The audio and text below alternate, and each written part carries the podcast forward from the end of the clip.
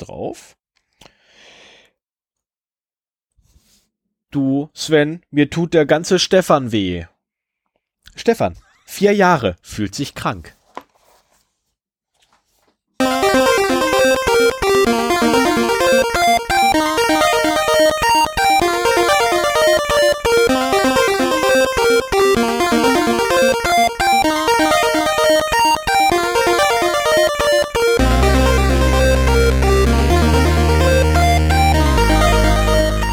Zero Day, der Podcast für Informationssicherheit und Datenschutz.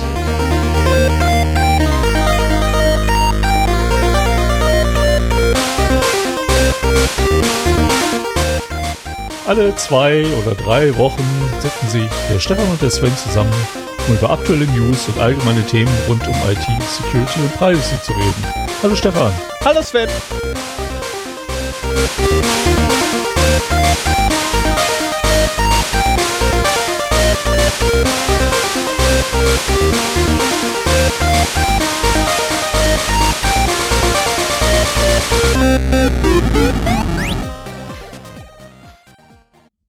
Ich freue mich immer noch über unsere schönen äh, Übergänge im Audio. Ja, ich finde das auch super. Ich finde das echt spitzenmäßig klasse. Phänomenal, super klasse, spitzenmäßig. Muss ich einfach sagen. Sie sind einfach toll und äh, Was ich allerdings gar nicht mochte, war dieses, es fühlte sich sehr vorgelesen an, äh, was ich da reingesprochen habe.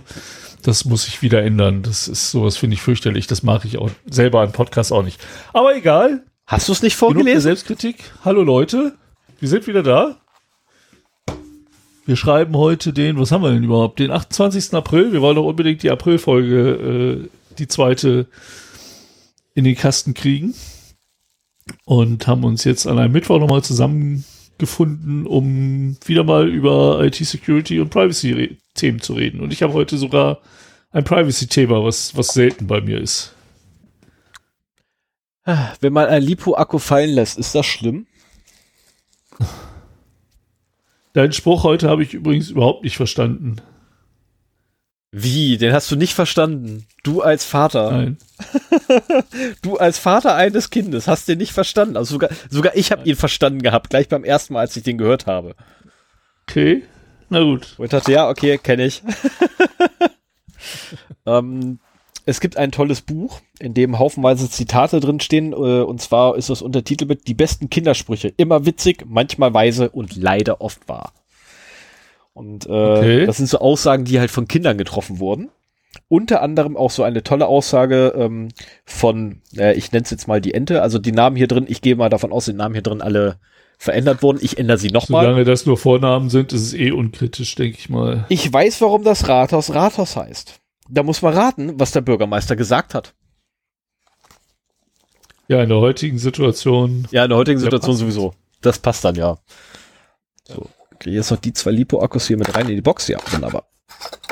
So, jetzt so, bist du denn jetzt wieder bei uns? Ja, ich bin die ganze Zeit bei uns. Okay. Nur weil ich die erste Marke ver verbasselt habe, heißt ja nicht, dass ich nicht bei uns bin. Ich bin die ganze Zeit bei uns. Aber ich habe jetzt vier kleine Lustpolsterfolientüten. Und den ja, Rest der die, Sendung. Die knallst du bitte erst nach der Sendung. Ich wollte sagen, den Rest der Sendung knacke ich damit durch die Gegend. nein, mache ich nicht. Mag dein Hund eigentlich Lustpolsterfolie? Äh, nein. Mascha steht da voll drauf. Nee, der kann das überhaupt nicht leiden. Also wenn die, wenn die irgendwo rumliegt, äh, wir haben im, ich weiß nicht, ob man das hinter mir sieht, wir haben da auch noch hier so, so große Luftpolster äh, also richtige Luftpolsterfolie ähm, und nicht hier so Blisterfolie. Äh, die mag er gar nicht, wenn die irgendwie ja, irgendwo gut, die liegt. auch richtig, ne? Ja, aber noch nicht mal das. Es ist allein dieses, dieses Gefühl von Kunststoff unter den Pfoten, kann er überhaupt nicht leiden.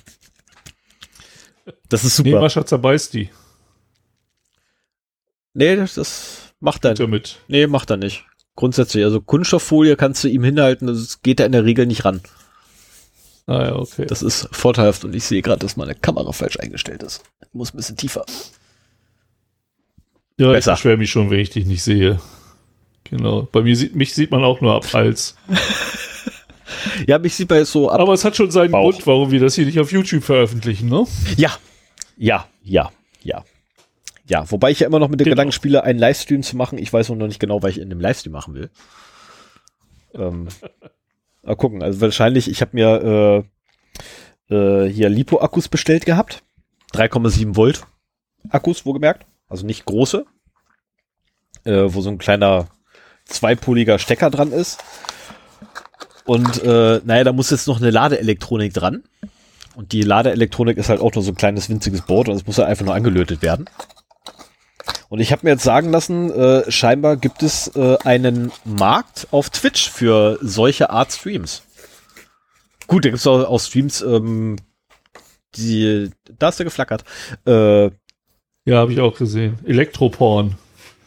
Ja, zum Beispiel. Oder es gibt auch, ähm, ich glaube, da ändert die Musik. Nee, da ändert nicht die Musik, oder? Doch, da ändert die Musik. Da ist es. So. Äh, oder es gibt auch ähm, Streams, äh, wo naja, also das fand ich wirklich ein bisschen abartig, äh, wo Menschen in einer Badewanne den ganzen Tag rumsitzen.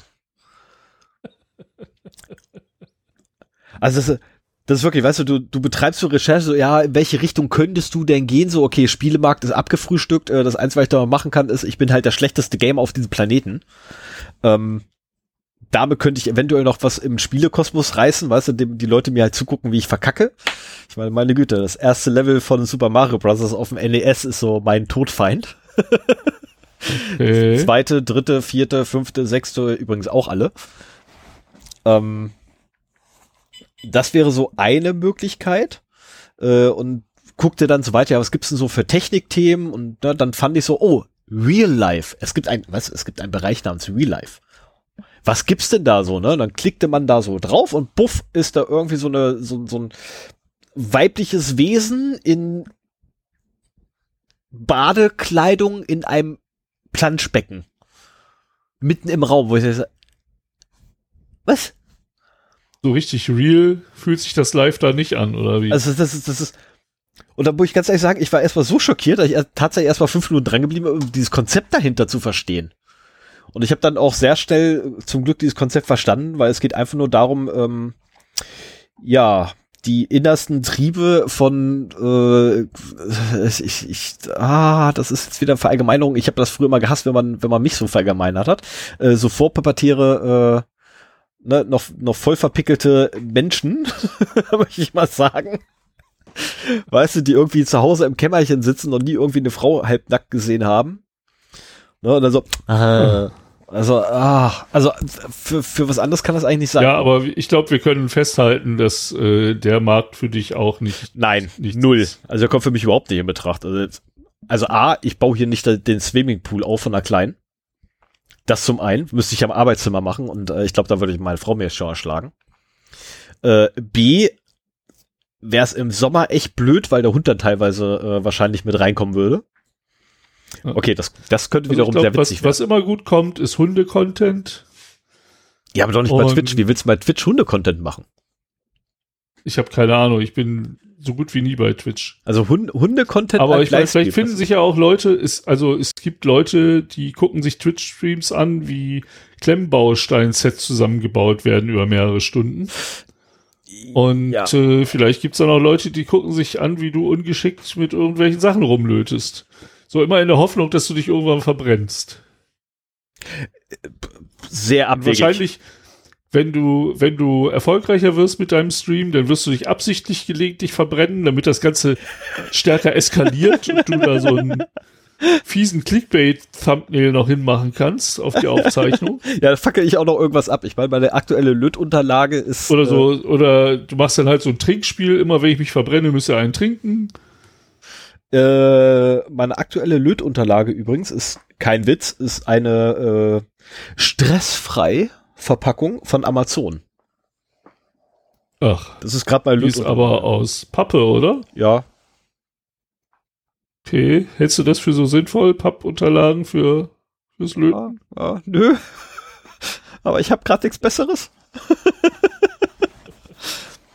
das Problem ist, meine Plexiglasscheibe ist, äh, ist woanders und ich müsste sie erst durchtrennen und in handliche Stücke schneiden, damit die auf den Schreibtisch quasi noch, quasi noch draufpasst als Unterlage. Äh, dann ist meine dritte Hand ja gerade in Fremdverwendung, was auch total ärgerlich ist, was dann dazu führt, dass ich mich tatsächlich dauernd verbrenne. Ähm, wenn du nicht irgendwie versuchst, mit einer Hand so drei Sachen gleichzeitig festzuhalten, mit der anderen dann Löt, den Lötkolben drauf, geht öfters mal schief. Ähm, äh, ich habe auch, ich glaube, vier Brandblasen an der linken Pfote deswegen mittlerweile. Ähm, die alle mittlerweile komplett ausgeheilt sind zum Glück. Aber äh, ist halt doof. Ist einfach doof. um es jetzt auszudrücken. Also sag, sag Bescheid, wenn du das erste Mal live gehst mit deinem neuen Format. Äh, ich denke, ich bin dabei. Es, es, ist ja auch peinlich, wenn du irgendwie so einen Stream hast, wo keiner zuguckt. Auch wieso hatte ich schon. also es gibt, von, es gibt von mir tatsächlich ein, ein Video bei YouTube, wie ich mit meiner Husky-Mütze äh, ein Spiel spiele. Ich nenne jetzt nicht das Spiel, weil über den Titel vom Spiel und äh, wenn man weiß, wonach man suchen muss, findet man das auch immer sehr schnell. Ähm, und das ist peinlich. Weil ich einfach, ich bin einfach schlecht im Spiel. Das ist das Peinliche dabei. Ähm, ich habe es aber geschafft, tatsächlich den kompletten Durchlauf unter zwei Stunden hinzukriegen. Und die ganzen zwei Stunden sieht man dich da, oder was? Ja, aber ich bin, also ich, ich bin wirklich hochkonzentriert dabei, weshalb ich auch nicht dazu gekommen bin, irgendwie mitzukriegen, dass so irgendwie zehn Leute im Chat irgendwas gefragt hatten. Habe ich voll ignoriert gehabt, weshalb die alle wieder abgehauen sind. Damals. Als ich da gibt noch eine Aufzeichnung von und die ist öffentlich? Ja, das ist bei YouTube öffentlich einsehbar, soweit ich weiß. Die habe ich damals zumindest nach YouTube rübergeschoben. Und die müsste öffentlich ah, einsehbar ja. sein. Und, äh, ja, Leute. das ist doch mal eine Herausforderung, oder? Der erste, der den YouTube-Link in die Kommentare postet, hat gewonnen. Ja, aber was kriegt denn Also der? außer dir, Stefan. Was, was, was kriegt er denn? Was kriegt denn der, der Erste, der. Also ich hätte ein. Dass du aber gleich so materiell werden Ja, es muss, es muss auch was mit bei sein. Eine. Es muss ja auch irgendwie, ne, ein bisschen, bisschen Spaß muss schon dabei sein. Ansonsten. Ja, dann, dann gibt's halt, wenn er auch noch seine, seine Postadresse dazu postet, äh, gibt es noch einen äh, Zero-Day-Aufkleber. Ich habe noch irgendwo welche rumliegen, glaube ich. In den Kommentaren. Damit bin ich sicher, dass ich keinen rausgeben muss. du bist ja auch einer, ey. ah, so, komm, lass mal anfangen. Ja, wir haben eh nichts für die Hausmeisterei. Nö, das war jetzt quasi so das gesamte Vorgespräch. Ich will jetzt mal eine kurze, knackige Sendung. Gut, dann kriegst du jetzt kurze, knackige Datenverluste von mir spendiert. Kommen wir, kommen wir nun zu die Datenversuche. Also da, dafür, dass wir nichts in der Hausmeisterei hatten, sind zwölf Minuten schon wieder verdammt lange. Das ist wie immer. Aber wir haben Chapter Marks. Das ist, hilft euch jetzt nicht, wenn ihr es das erste Mal hört und euch die ganze Zeit geärgert habt, bei uns zuzuhören. Aber beim nächsten Mal, wenn euch das nicht interessiert, könnt ihr einfach in den Chapter Marks, wenn ihr einen vernünftigen äh, Podcast-Player benutzt und nicht über Spotify uns hört oder so, ähm, könnt ihr uns einfach das überspringen und zum nächsten, zum ersten inhaltlichen Punkt kommen. Doch, der musste mal wieder sein, dieser kleine Seitenhieb auf Spotify. Mir geht Spotify momentan auf den Sack mit seinen Exclusives. Kann ich verstehen. So. Darf ja, hau mal rein. Okay, darf ich jetzt wirklich, ja? Ich meine, ich habe jetzt. Ja. Okay. Du darfst immer. Du mich auch. Ähm, Okay, ist jetzt einfach noch eine Marke. Mann, Mann, Mann, Mann. Am 9.4. ist mir zugetragen worden, dass 500 Millionen Datensätze von LinkedIn weggekommen sind oder veröffentlicht wurden. Ähm, diese wurden gescraped. Äh, enthalten sind die LinkedIn-IDs, die vollständigen Namen, äh, Professional Titles sind, glaube ich, die Jobtitel, wenn ich das nicht nicht noch falsch in Erinnerung ja. habe, die ja. E-Mail-Adressen, ja. die Telefonnummern und andere personelle äh, persönlich identifizierbare Informationen, ähm, sofern sie denn vorhanden waren. Ähm, Scraping ist so eine tolle Technik, wo man einfach äh, auf billigste Art und Weise quasi eine Seite aufruft und einfach die gesamten Informationen, die drauf äh, ausgeliefert werden, einmal runterzieht, aufarbeitet und dann ähm, äh, wie das mal strukturiert ablegt. Ja, letztendlich ja, das sich Ganze möglichst automatisiert für ganz, ganz, ganz viele Benutzeraccounts. Du greifst mir mal vor. oh ja, Entschuldigung. Aber ich muss etwas zurückgreifen, weil äh, die LinkedIn-Daten sind meines Wissens nicht veröffentlicht worden, sondern nur zum Kauf angeboten worden. Äh, Facebook war öffentlich, LinkedIn war, glaube ich, zum Kauf. Ja, ja, klar, im Forum, ja. Ja, genau. Ja, ja, ja, genau, das war im Forum. Ähm, genau, so. Viel mehr will ich dazu auch nicht sagen, äh, weil du hast ja auch noch was, ähm, was in dieselbe Richtung geht und dann diskutieren wir dann eh nochmal. Sehr wahrscheinlich. So, da habe ich noch den 17.04. Gar nicht so lange her. Gerade mal nur elf Tage. Hey, ich werde besser. Ähm, US Investigators äh, Ermittler, ne? Ja, genau, Ermittler. Also US-Ermittler ähm, schauen sich jetzt mal den Breach an, welcher bei der Code Testing Company CodeCuff aufgetreten ist.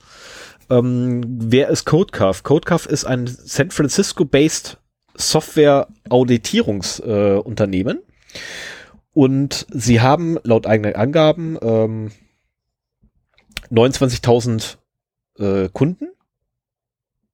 Und von diesen 29.000 Kunden ist eine unbekannte Nummer, ähm, also gut, nach, laut eigenen Angaben haben die Millionen Kunden, aber äh, betroffen sind eine unbekannte Gesamtnummer aus 29 Kunden, äh, 29.000 Kunden.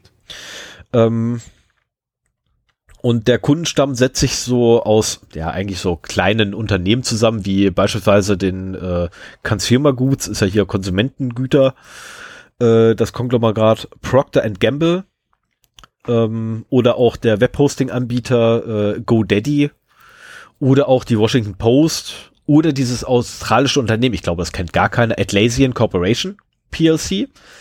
Oh, ähm, Jira und äh, Confluence. Ursprünglich herkommen, ja. Äh, und dann gab es doch so eine schöne Aussage, uh, CodeCuff is used by big enterprises, small companies and open source tools alike. Diese Aussage kommt von Dor, nee, ich, ich spreche den Namen nicht aus, von einem israelischen Source Code Protecting Unternehmen. Ich wusste erstmal gar nicht, dass es einen, einen Bereich gibt, einen Geschäftsbereich, wo man sich ausbreiten könnte, der sich nur um Source Code Protection kümmert. Also Quellcodeschutz. Wusste ich nicht. Also dieses Unternehmen nennt sich Cycode, wo der her ist. Ähm, und lustigerweise haben die ihren Kram nicht bei denen drin. äh, Atlassian traf noch so eine schöne Aussage, ähm, die untersuchen die Sache noch, aber bisher haben sie keinerlei Hinweise, dass sie kompromittiert seien. Und dann stellt sich natürlich die Frage, was genau ist denn eigentlich da passiert? Äh, dafür muss man erstmal wissen, was CodeCuff eigentlich macht. Also CodeCuff, ähm, die machen so QS Code Coverage Cloud Voodoo. Ähm, und ich habe mir extra genau. Ja, ja, und ich habe ich hab mir extra aufgeschrieben, ich darf nicht über Code Coverage als Metrik, als einzige aussagekräftige Metrik irgendwie herziehen, ähm, weil das ist unzulässig. Da jetzt einfach mal fundiert drauf einzugehen. Und sie haben scheinbar äh, einen Haufen Quellcode ihrer Kunden verloren. Also letztendlich, was CodeCuff macht, ist, ähm, sie geben dir die Möglichkeit, entweder äh, bei dir zu Hause dein Code zu in instrumentalisieren, sprich zusätzliche Zeilen reinzuschreiben, äh, womit Daten aus deinem Quellcode ausgelesen werden können. Also dein Quellcode arbeitet quasi dann für die. Äh, oder sie geben dir auch die Möglichkeit, du nimmst einfach deinen Quellcode so wie er ist, schmeißt ihn bei denen in die Cloud, die instrumentalisieren den in der Cloud für dich, führen die Metriken aus oder erzeugen die Metriken und schicken dir das Ergebnis. Und letzteres scheint wohl der Punkt zu sein, äh, der da angegriffen wurde. Also sprich, naja, packt es in die Cloud, haben sie gesagt. Das ist eine voll geile Idee, haben sie gesagt. Macht das Code Coverage Analysen eurer QS mitten in der Cloud. Macht so viel Sinn. Ähm, so, jetzt muss ich ganz kurz noch erklären, was Code Coverage ist. Das ist bei der Testfall-Definition. Also wenn wir uns hinsetzen und Testfälle definieren wir Tester und Testmanager und Test, äh, Testanalysten, dann versuchen wir darauf zu achten, dass wir möglichst prozentual gesehen einen möglichst hohen Anteil des Quellcodes abdecken mit unseren Testfällen. Äh, macht man bei Whitebox-Tests. Whitebox äh, das Ganze kann man auch machen, ähm, wenn man mit Unit-Tests arbeitet, welche grundsätzlich Entwicklertests sind und auch von Softwareentwicklern geschrieben werden sollten, weil die einfach genau wissen, welchen Codeblock sie da jetzt testen wollen. Die können das viel besser. Und diese Code Coverage, beziehungsweise, äh, ja doch, ja, Code Coverage nennt sich das. Ähm, ja, das lässt sich auf mehrere Arten erreichen. Also wenn ich das auf Unit-Test-Ebene mache, ähm, habe ich, beispielsweise gehen wir jetzt davon aus, ich habe eine komplette Klasse geschrieben mit n Methoden drin, äh, n Properties, die Priv äh, private wie public sind, äh, inklusive der, äh, der zugehörigen Metho Methods, bla bla. Ähm, dann kann ich durchaus einen Unit-Test schreiben, der diese gesamte Klasse abtestet. Mit nur einem Unit-Test. Das Ergebnis davon ist totale Grütze, keine Frage, aber ich kriege eine Code-Coverage von 100 Prozent. Ähm, mhm. ich kann genauso gut aber hingehen und für jede Methode mindestens zwei Unit-Tests schreiben, nämlich einen Positivfall, einen Negativfall und gucken, wie das Ding sich verhält und habe somit ebenfalls, wenn ich das konsequent mache, eine Code-Coverage von 100 Prozent. Ähm, also aufgrund der, das sind zwei Extrembeispiele, keine Frage, oder zumindest das eine ist ein absolutes Extrembeispiel. Macht man auch gar nicht. Normalerweise geht man tatsächlich auf Methodenebene runter. Ähm, aber es zeigt äh, genau die Problematik mit der, mit der Metrik oder einzigen Metrik Code Coverage. Weil sie sagt eigentlich nichts aus. Also Code Coverage alleine sagt gar nichts aus. Ich bräuchte eine Code Coverage inklusive der Testfälle pro oder der durchgeführten Testfälle ähm, pro Quellcode-Einheit. Wenn ich es jetzt mal so bezeichnen möchte. Ähm, das wäre etwas, worauf ich arbeiten kann. Weil wenn ich nur die Code Coverage alleine habe, kann ich als Test, also wenn ich als Testmanager dastehe und sagen soll, hey, wie ist denn die Qualität der Tests? Wo ich dann sagen, ich habe keine Ahnung, wir haben 100% Code Coverage, aber ich weiß nicht, was wir damit finden. Kein blassen Schimmer. Mhm. Mhm. Ähm, also Code Coverage alleine bringt's halt nicht. Und dieses Unternehmen hat sich halt darauf spezialisiert, Code Coverage anzubieten und Metriken auf Basis der Code Coverage rauszurocken. Ähm, letztendlich, was die halt machen, ist, äh, das, wenn man es genau nimmt, äh, machen die denselben Blödsinn, die jeder, jedes gute äh, Development Stack auch macht. Er führt die Unit-Tests aus. Er guckt, wie viel durch die Unit-Tests abgedeckt sind. Also wie viel, wie viel Zeilen des Quellcodes oder einzelne Komponenten des Quellcodes durch die Unit-Tests abgedeckt sind, haut das Ergebnis raus, sagt hier so und so viele ab, äh, oder so ein Prozentanteil deines Codes ist abgedeckt. Da vorne hast du Bereiche, die sind gar nicht abgedeckt.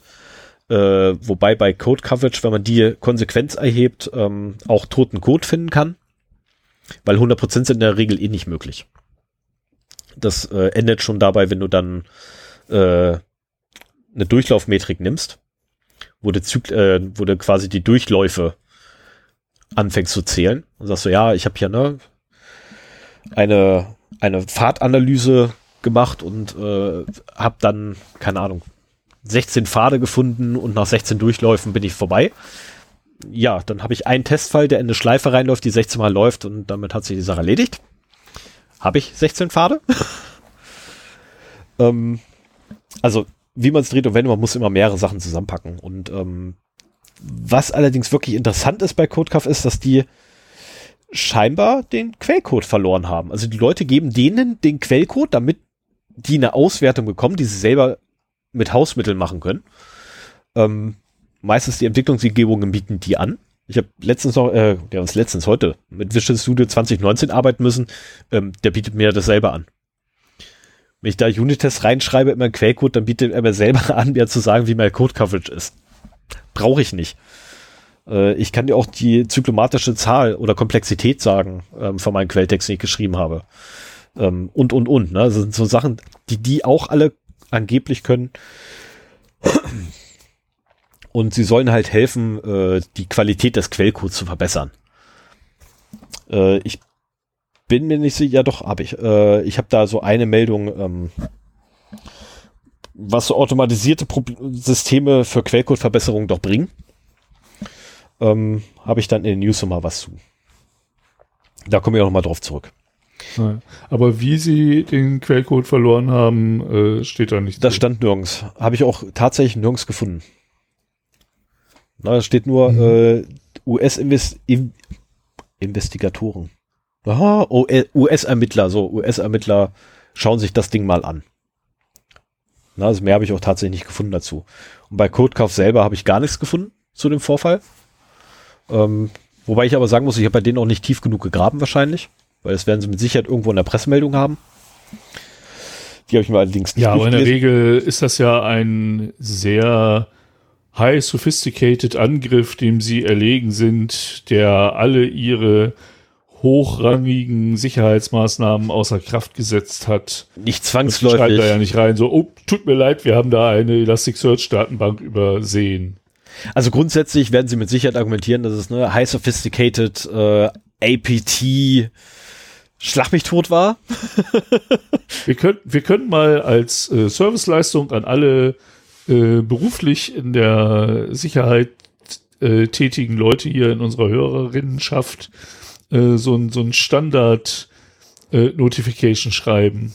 Das, oh ja. Das haben wir mittlerweile so oft gelesen, dass man da die Essenz draus ziehen kann. Und das ist immer das Gleiche. Also das ist das Schöne. Ja. Das kann man sich dann irgendwo wegheften und wenn man dann das wirklich mal braucht, dann äh, kann man das halt äh, einfach nur rausziehen. Soll ich das Dokument schon mal anlegen? das wäre echt mal eine Maßnahme. Ich, ich habe gestern, äh, ich ja. habe äh, letzte Woche habe ich so, so ein ähm, äh, Standardtext für, äh, wie nennt man das denn? Äh, verdammt, ist der, ist der Term dafür Responsibility Pushing? Also letztendlich, man, man schiebt die Verantwortung von einem weg. Für irgendwelche Sachen. Fingerpointing. Nee, nicht der ist schuld, der ist schuld. Nee, nee, nee, nee, nicht Fingerpointing, nicht Fingerpointing, sondern der ist verantwortlich.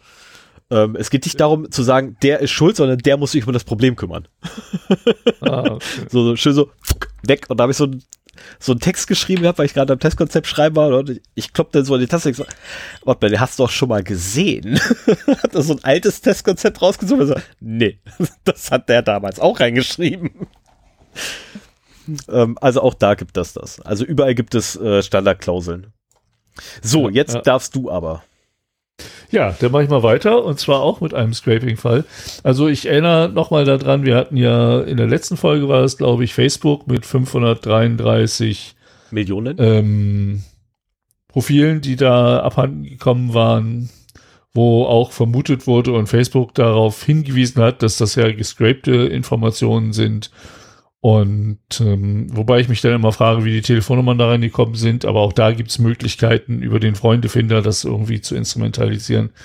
Naja, ähm, Stefan hat eben schon erzählt, ähm, dass LinkedIn da ein Problem hatte. Die Daten sind allerdings nicht öffentlich verfügbar. Und äh, nur wenige Tage nachdem halt die Facebook- und LinkedIn-Profile angeboten wurden, äh, ist jetzt ein anderes ziemlich junges Startup dran, Clubhouse. Mein, mein persönlicher Freund. Ähm, interessant finde ich übrigens, wie schnell das jetzt geht, dass ich glaube Reddit, da habe ich mich sehr gewundert, und äh, was war es noch? Ich glaube Twitter, ne? Irgendwie so Clubhouse-Klone äh, äh, angekündigt bzw. umgesetzt haben. Und äh, das, das Prinzip scheint ja sehr beliebt zu sein. Und dann macht halt so ein milliardenschweres Unternehmen mal, setzt da halt eine Horde Entwickler drauf und dann haben sie zwei Wochen später ein erst, eine erste verpackte Version äh, dieser Funktion eben. Das, das geht ja relativ schnell. Ja, egal. Also, ähm, von Clubhouse gibt es eine SQLite-Datenbank, die ja frei im Netz äh, zu finden ist, mit 1,3 Millionen Benutzerdaten, die in einem Hackerforum halt kostenlos veröffentlicht wurden. Ähm, enthalten sind in den Daten der Benutzer-ID, der Name, ein Foto-URL, äh, ein Benutzername, also die, die Fotos lassen sich da auch problemlos abrufen, Twitter-Handle, Instagram-Handle, Anzahl der Follower, Anzahl der Personen, denen der Benutzer folgt, das Datum der Kontoerstellung und auch äh, welches Benutzerprofil äh, diesen Benutzer eingeladen hat. Und äh, ja, war, ich weiß gar nicht, haben wir darüber berichtet oder kenne ich das nur aus Netzpolitik, wo sie halt auch mal über die ganzen Sicherheitslücken in Clubhouse berichtet haben? Nee, das war. Ich glaube, am Rande haben wir da schon drüber erzählt. Ja, ich habe mich lustig drüber gemacht gehabt, dass halt, äh, äh, dass die Jungs von Logbuch Netzpolitik ähm, quasi darüber berichtet haben Und äh, ich habe dann wieder drauf, äh, und in dem Zusammenhang habe ich dann darauf verwiesen, dass es halt wie jeder typische Startup-Klitsche, die eigentlich gekauft werden möchte, agieren. Ja. Nämlich einfach nur irgendwelche Sachen, die frei im Netz verfügbar sind. Wir stöpseln sie zusammen, machen eine schöne Oberfläche drauf und sagen, hey, hier, wir haben was ganz Neues, Innovatives, super spitzenmäßiges und sicher kümmert uns später. Genau. Und äh, es gibt noch eine Aktualisierung ähm, am 11.04. Und da hat äh, Clubhouse eine Erklärung zu dem Vorfall in den sozialen Medien veröffentlicht. Und da sagen sie, äh, das ist ähnlich wie bei Facebook übrigens, da äh, haben wir uns im Vorfeld schon ein bisschen drüber unterhalten. Es hat ja keinen Verstoß gegen die eigenen Systeme gegeben. So, die, die Daten sind ja eh öffentlich zugänglich, weil sie von jedem über ihre API abgerufen werden können. Ja. Und äh, da geht jetzt so bei mir die Frage los, wenn man auf so einem Haufen personenbezogener Daten sitzt, ähm, muss man doch im Prinzip dafür sorgen, dass diese Daten nicht von jedem Dulli massenweise abgezogen werden können. Also das Scraping ist ja nichts anderes als die Webseiten oder die API-Seiten aufzurufen, automatisiert und dann alles, alles abzuziehen. So, und ähm, wenn diese Daten so problemlos verfügbar sind. Du hattest ein schönes Beispiel aus der DSGVO, um das Ganze auch rechtlich zu verankern. Richtig, und zwar ist das der Artikel 25. Datenschutz durch Technikgestaltung und durch datenschutzfreundliche Voreinstellungen. Möchtest du mich gerade zwingen, das Ganze, diesen, den ersten nee, Absatz? Nee, nee, ich habe es okay. einmal schon angehört. Äh, okay, Im danke. Geht's da um Pri Im Prinzip geht es da um Privacy by Default. Also, dass man äh, dass die DSGVO einen Anbieter verpflichtet, mhm. in den Standardeinstellungen äh, es so einzurichten, dass solche Informationen eben nicht öffentlich sind, sondern äh, auf privaten Zugriff beschränkt sind. Äh, das sagt Privacy by Default im Prinzip. Und ähm, es ist ja sehr oft so, Facebook zieht sich ja auch teilweise darauf zurück, so, ja, aber die Benutzer hatten ja die, die Daten öffentlich freigegeben. Ja, weil die Standardeinstellung ist, diese Daten, die du eingibst, kann von jedem eingesehen werden. Richtig. Und man muss halt erst aktiv dahin gehen und diese Daten dann äh, als privat kennzeichnen. Und so kommt es dann halt, dass relativ viele Leute eben doch ihre Daten öffentlich zugänglich im Netz haben. Wenn das andersrum wäre, wenn es deutlich weniger, aber dann wäre halt auch der Datenschutz äh, gegeben. Und ich, ich weiß nicht, ob es da auch noch eine Verpflichtung seitens der DSGVO gibt, aber wie gesagt, wenn, wenn man so viele Daten von Benutzern hat, muss auch in irgendeiner Weise da ein Schutz vor Scraping-Aktivitäten sein und der über das Verbieten von Scraping in den AGB hinausgeht. Mhm. Weil da, das steht, in den AGB steht schon immer drin, das darf man nicht. Und äh, wie man das ja so aus der Denke konservativer Menschen kennt, wenn das verboten ist, dann macht das ja auch keiner. Also hm. verbieten wir es. Ja. Ähm, ja, sorry für die, für die Spitze. Aber ähm, man könnte sich schon vorstellen, dass es äh, eine gewisse Obergrenze gibt, die meinetwegen auch bei 1000 Datensätzen liegen kann, äh, die man von einem Profil, von einer IP-Adresse, wie auch immer nur ab, greifen kann. Dann geht es immer noch über Proxys, also Tausender-Päckchen zu greifen, nächsten Proxy zu nehmen, wieder ein Tausender-Päckchen.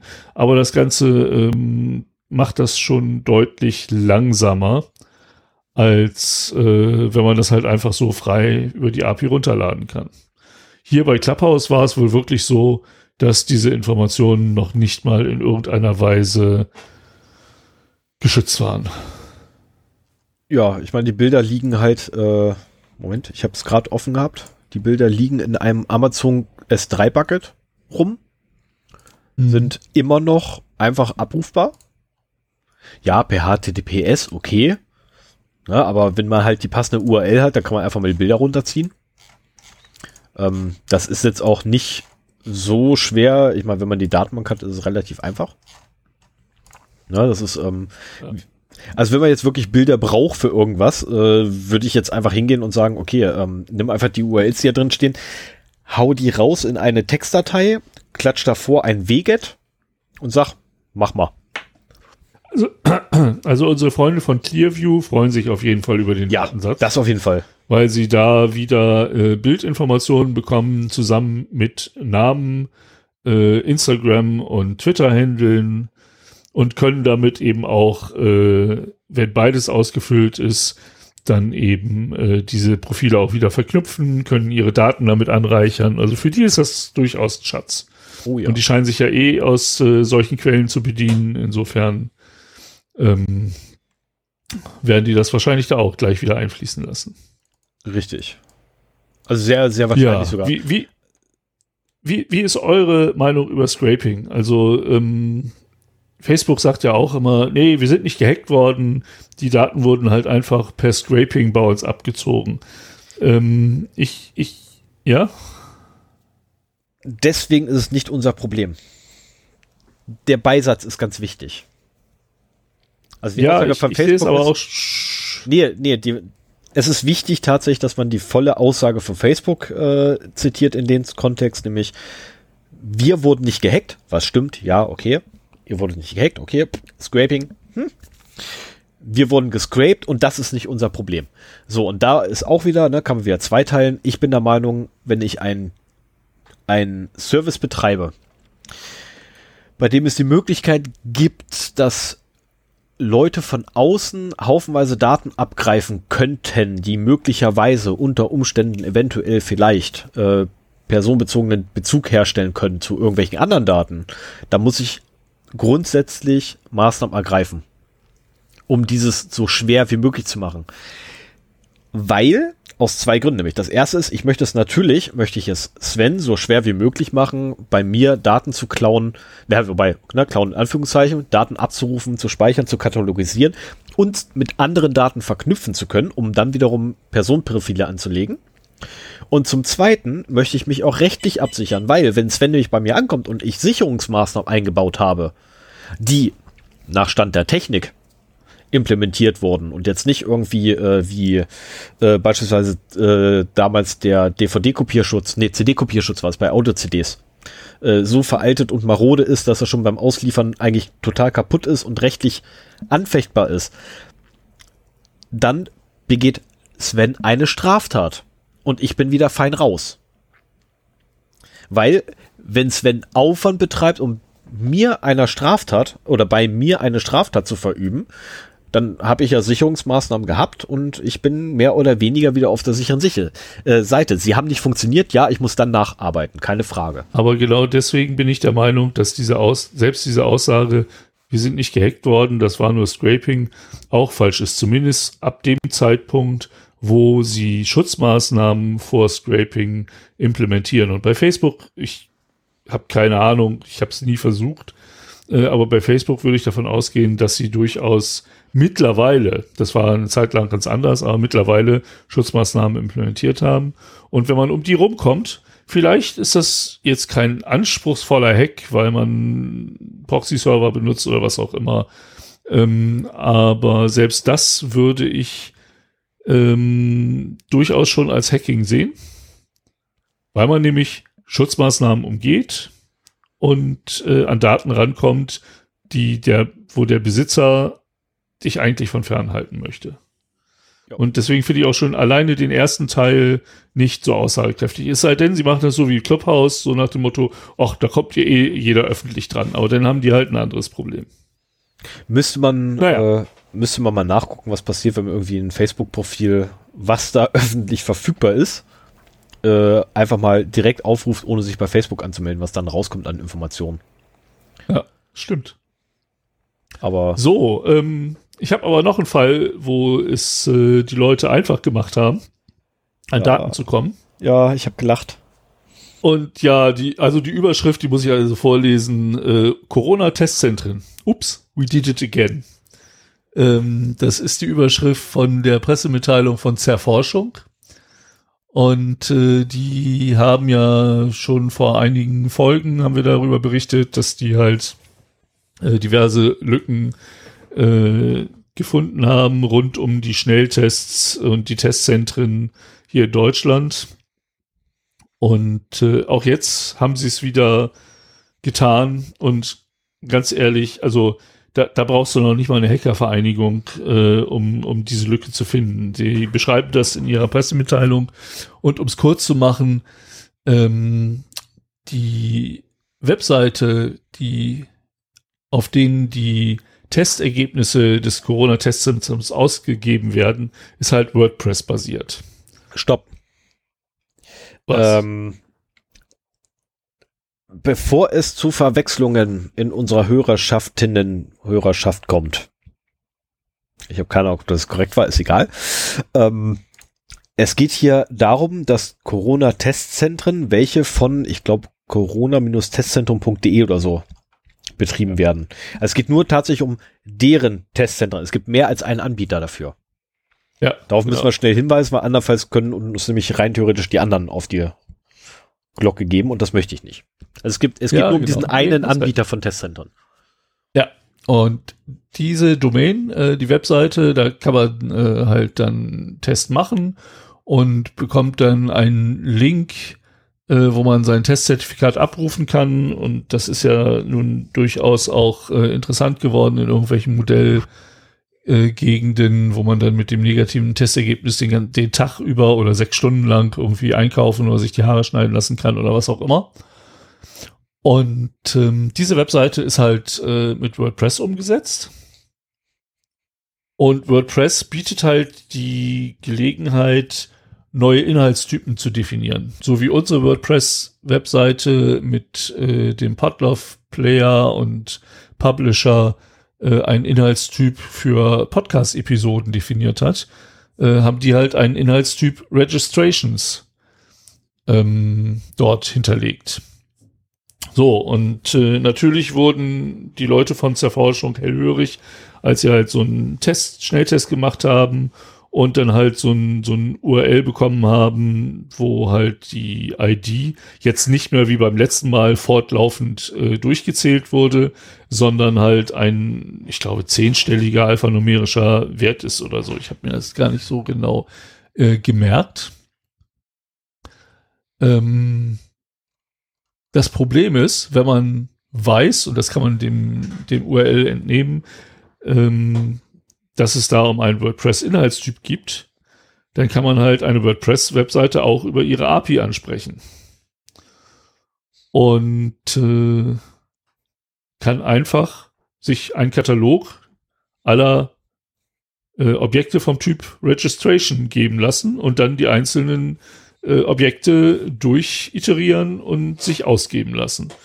Und genau das ging. Also die API ist in keinster Weise geschützt, die steht offen zur Verfügung und jeder, der weiß, wie man eine WordPress-API benutzt, äh, kann sich dann halt äh, die Zertifikate dieser Benutzer runterladen, beziehungsweise es kommt erstmal eine HTML-Seite, wo halt so Basisinformationen gezeigt werden, Name und Testergebnis und äh, dann kann man noch eine PDF-Datei runterladen, die deutlich mehr Informationen enthält, nämlich Name, Vorname, Anschrift, komplett, äh, derzeitiger Aufenthaltsort, falls der irgendwie abweicht, ähm, kann man da nochmal eine Adresse eingeben, Geburtsdatum, Telefonnummer, E-Mail-Adresse, Test, Testdatum, Testergebnis. Also ein gefundenes Fressen für Fischer, die mit diesen ähm, genauen Informationen eine sehr schöne E-Mail craften können, um die Leute zum Klicken auf Links zu ver verleiten. Und wie gesagt, auch das, also wenn, wenn Scraping kein Hack ist, dann würde ich sagen, so, nee, das ist halt auch kein Hack. Aber irgendwo ist es das schon. Es ist halt nicht besonders komplex. Ne? Richtig, ja, es ist zumindest eine Sicherheitslücke, die vorhanden ist und das Ausnutzen derselbigen, was man dann wiederum als Hack ansehen kann. Auf der anderen Seite, man benutzt ähm, die API genau so, wie sie vorgesehen ist. Ja. Also sprich. Ja. Man muss noch nicht der, mal besonders kreativ sein. Nee, muss man auch nicht, aber äh, worauf ich gerade noch was wollte, ist, ähm, Hacker sind ja Menschen, die innerhalb einer, äh, einer bestimmten Thematik den Anspruch haben, sie völlig zu verstehen. Ne, man will immer ähm, versuchen, das, was da gerade vor, vor einem abläuft, zu verstehen und zu begreifen und genau das dann anzuwenden, was man gelernt hat, äh, um Gutes zu bewirken. Und genau das ist da passiert. Und äh, dementsprechend, ja, das ist ein Hack per Definition oder entsprechend der Definition, weil äh, die Lücke wurde ja auch geschlossen. So ist er nicht. Ja, man muss ja wenigstens ne, er, äh, äh, ehrlich sein und lieb und nett manchmal. Äh, der Betreiber hat ja durchaus reagiert, äh, nachdem das BSI ihm Bescheid gesagt hat und hat die Lücke geschlossen.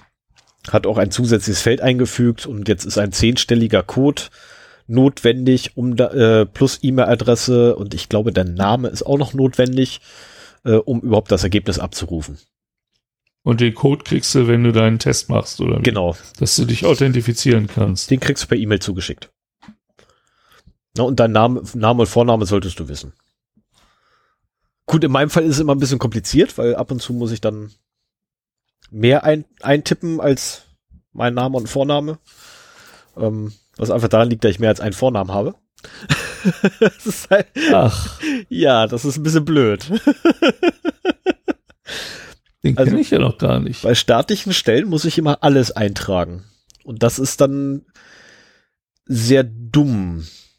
Also zuletzt äh, ist das ähnlich gewesen, als ich meinem äh, Personalausweis und Reisepass erneuert habe. Er musste ja auch Termin vereinbaren. Ähm, ja, im Personalausweis sollte aber schon der vollständige Name drinstehen. Das ja, das ist nicht das Problem. Bei der Termin, mir wurde dann gesagt gehabt, bei der Terminvereinbarung hätte ich schon den vollständigen Namen eintragen müssen. Wo Aha. ich dann da stehe und sage, warum? Es geht doch darum, verdammten Termin zu haben. Es gibt keinen anderen mit den Daten in dieser äh, ganzen Stadt. Name und Geburtsdatum ist ja in der Regel schon relativ ausreichend. Also zumindest in dieser Stadt ist es ausreichend, ja. Ja. Also, ja. Ne, wenn wir auf Deutschland gucken, dann gibt es mehr als ein. So. So. Dann äh, machen wir aber weiter. Eine Meldung von gestern. Allerdings äh, scheint er schon im Februar aufgetaucht zu sein. Äh, es ist mal wieder ein groß, ein, ein großes Datenleck äh, gefunden worden. Das hat auch wieder einen Namen, ne, wie die Collections oder wie ist das andere? Sit-O Sit Sit Day. Genau, das ist jetzt Comp 21 genannt worden und äh, besteht halt auch wieder aus äh, diversen gesammelten ähm, Leaks und enthält, äh, also besteht aus 3,28 Milliarden Passwörtern, die mit 2,18 Millionen eindeutigen E-Mail-Adressen verbunden sind. Und äh, was hier eigentlich in dem Presseartikel, den ich verlinkt habe, äh, erwähnt wird, ist, dass da auch 1,5 Millionen Passwörter äh, mit E-Mail-Adressen von US-amerikanischen Regierungsdomänen äh, verknüpft sind. Also auch da muss man halt immer wieder aufpassen. Ähm, und es gibt ja auch diverse Regierungsorganisationen, die mittlerweile mit ähm, Troy Hunt und seinem Have I Been Pawned äh, zusammenarbeiten, um eben solche Leaks rechtzeitig entdecken zu können. Ähm, so, ach nee, das war nicht nur US-amerikanische, das waren insgesamt 1,5 Millionen Regierungsdomänen. Äh, Vereinigten Staaten führen dabei mit 625.000 ähm, Passwörtern, die aus Regierungsdomänen stammen. Und äh, danach kommt Großbritannien, Australien, Brasilien und Kanada. Ups, das hat man gehört. Das wollte ja, das hat man gehört. Das, macht, übrigens, das, das macht uns authentischer. Warte. Ah, jetzt macht das mit der Räuspertasche. Das ist. Das hat man nicht gehört. Nee, aber das macht uns auch, auch etwas unauthentischer. Ah ja. Also ja, ich, ich persönlich bin da so der Meinung. mal ein bisschen was trinken. Na, gerade das Schmatzen ist wichtig. ja, ja. Na, ich finde nicht, aber egal. Nein. Ähm, ähm, ja, die Daten stimmen, stammen aus einem 100 Gigabyte äh, großen Datensatz ähm, der halt, wie ich schon sagte, von vielen verschiedenen äh, Data Breaches zusammengestellt worden sind und äh, ja, wahrscheinlich auch im Laufe von Jahren gesammelt wurde. Ich, ich finde das interessant. Es kommen jetzt immer diese großen Collections äh, auf den Markt, so als wenn die halt aufgebraucht sind Ähm, entweder haben die Leute keinen Bock mehr, kriminell tätig zu sein, aber auch dann würde ich meine Sammlung nicht veröffentlichen, sondern eher löschen, klammheimlich. Ja. Ähm, oder halt, dass äh, viele davon nicht mehr zu gebrauchen sind, weil mittlerweile die Sachen zu alt sind und sich doch einige daran halten, gelegentlich ihre Passwörter zu ändern. Und ähm, das ist jetzt schon die dritte große Collection der letzten zwei Jahre, die halt im, naja gut, ZOD war nicht ganz so groß, aber ähm, die Collections waren mass massiv. Die waren noch größer als das hier. Aber so im Milliardenbereich, also im hunderte Millionen bis Milliardenbereich äh, abs sich abspielen. Und nicht aus einem Hack stammen, sondern ähm, von, von sehr, sehr, teilweise extrem vielen. Also Sid O'Day, was war das? Da waren 23.000 äh, gehackte Webseiten drin, wenn ich mich richtig entsinne. Und ähm, das ist schon mal eine Menge. Ja, ich habe noch keinen Blick auf die Daten werfen können. Insofern kann ich da auch nicht so viel zu sagen. Ähm, aber ich habe noch einen, auch von gestern, vom 26.04. Und äh, da war ich auch selber betroffen. Also da habe ich die Notification-E-Mail bekommen, bevor das Ganze äh, in der Presse ähm, bekannt gegeben wurde. Und zwar, ich weiß nicht, sagt dir die Webseite Reverb etwas als Nicht-Musiker? Also das ist quasi das das ist quasi das weltweite eBay Kleinanzeigen für Musiker. Oh. Nee, und äh, da gibt's auch treuhändische, treuhänderische ähm, Kaufabwicklungen. Das ist alles ein bisschen professioneller als eBay Kleinanzeigen und auch, wie gesagt, weltweit. Mhm. Ähm, ich habe bisher noch nicht viel da verkauft oder gekauft, eigentlich gar nichts. Ich, ich, ich traue den ganzen Sachen irgendwie dann doch nicht so richtig. Aber ähm, hier ist es halt so, dass erstmal die Benachrichtigung kam und äh, dann halt äh, ein Sicherheitsforscher einen ungesicherten Today Elasticsearch Server entdeckt hat, auf dem diese 5,6 Millionen Datensätze rumliegen. Also da kann man halt mal wieder sagen, sehen, äh, wie das zustande gekommen ist. Äh, ja. So, jeder der Datensätze enthielt Informationen über ein bestimmtes Angebot auf Reverb.com. So, einschließlich vollständiger Name, E-Mail-Adresse, Telefonnummer, Postanschrift, PayPal, E-Mail und Angebots- bzw. Bestellinformationen. Also auch schon ziemliches Datenleck, muss man sagen.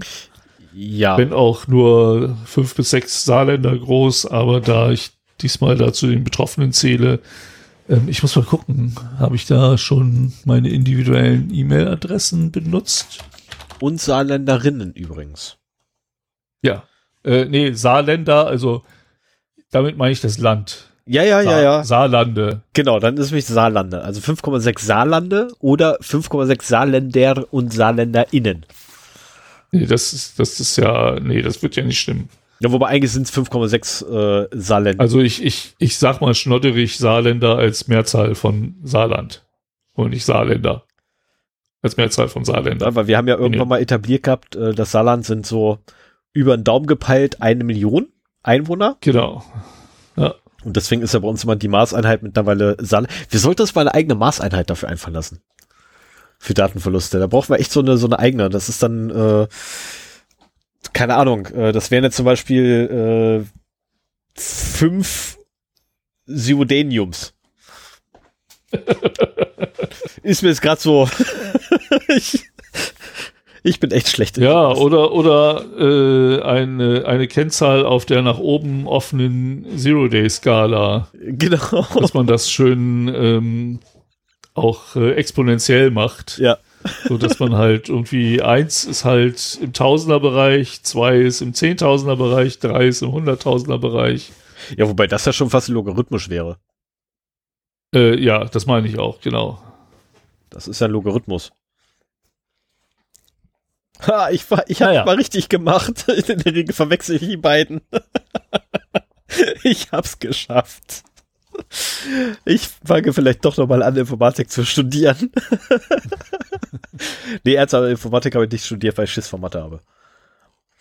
Ja, ich habe Informatik nicht studiert, weil ich nicht wusste, dass man Informatik studieren kann. Ich depp. Damals. Passiert. Ja.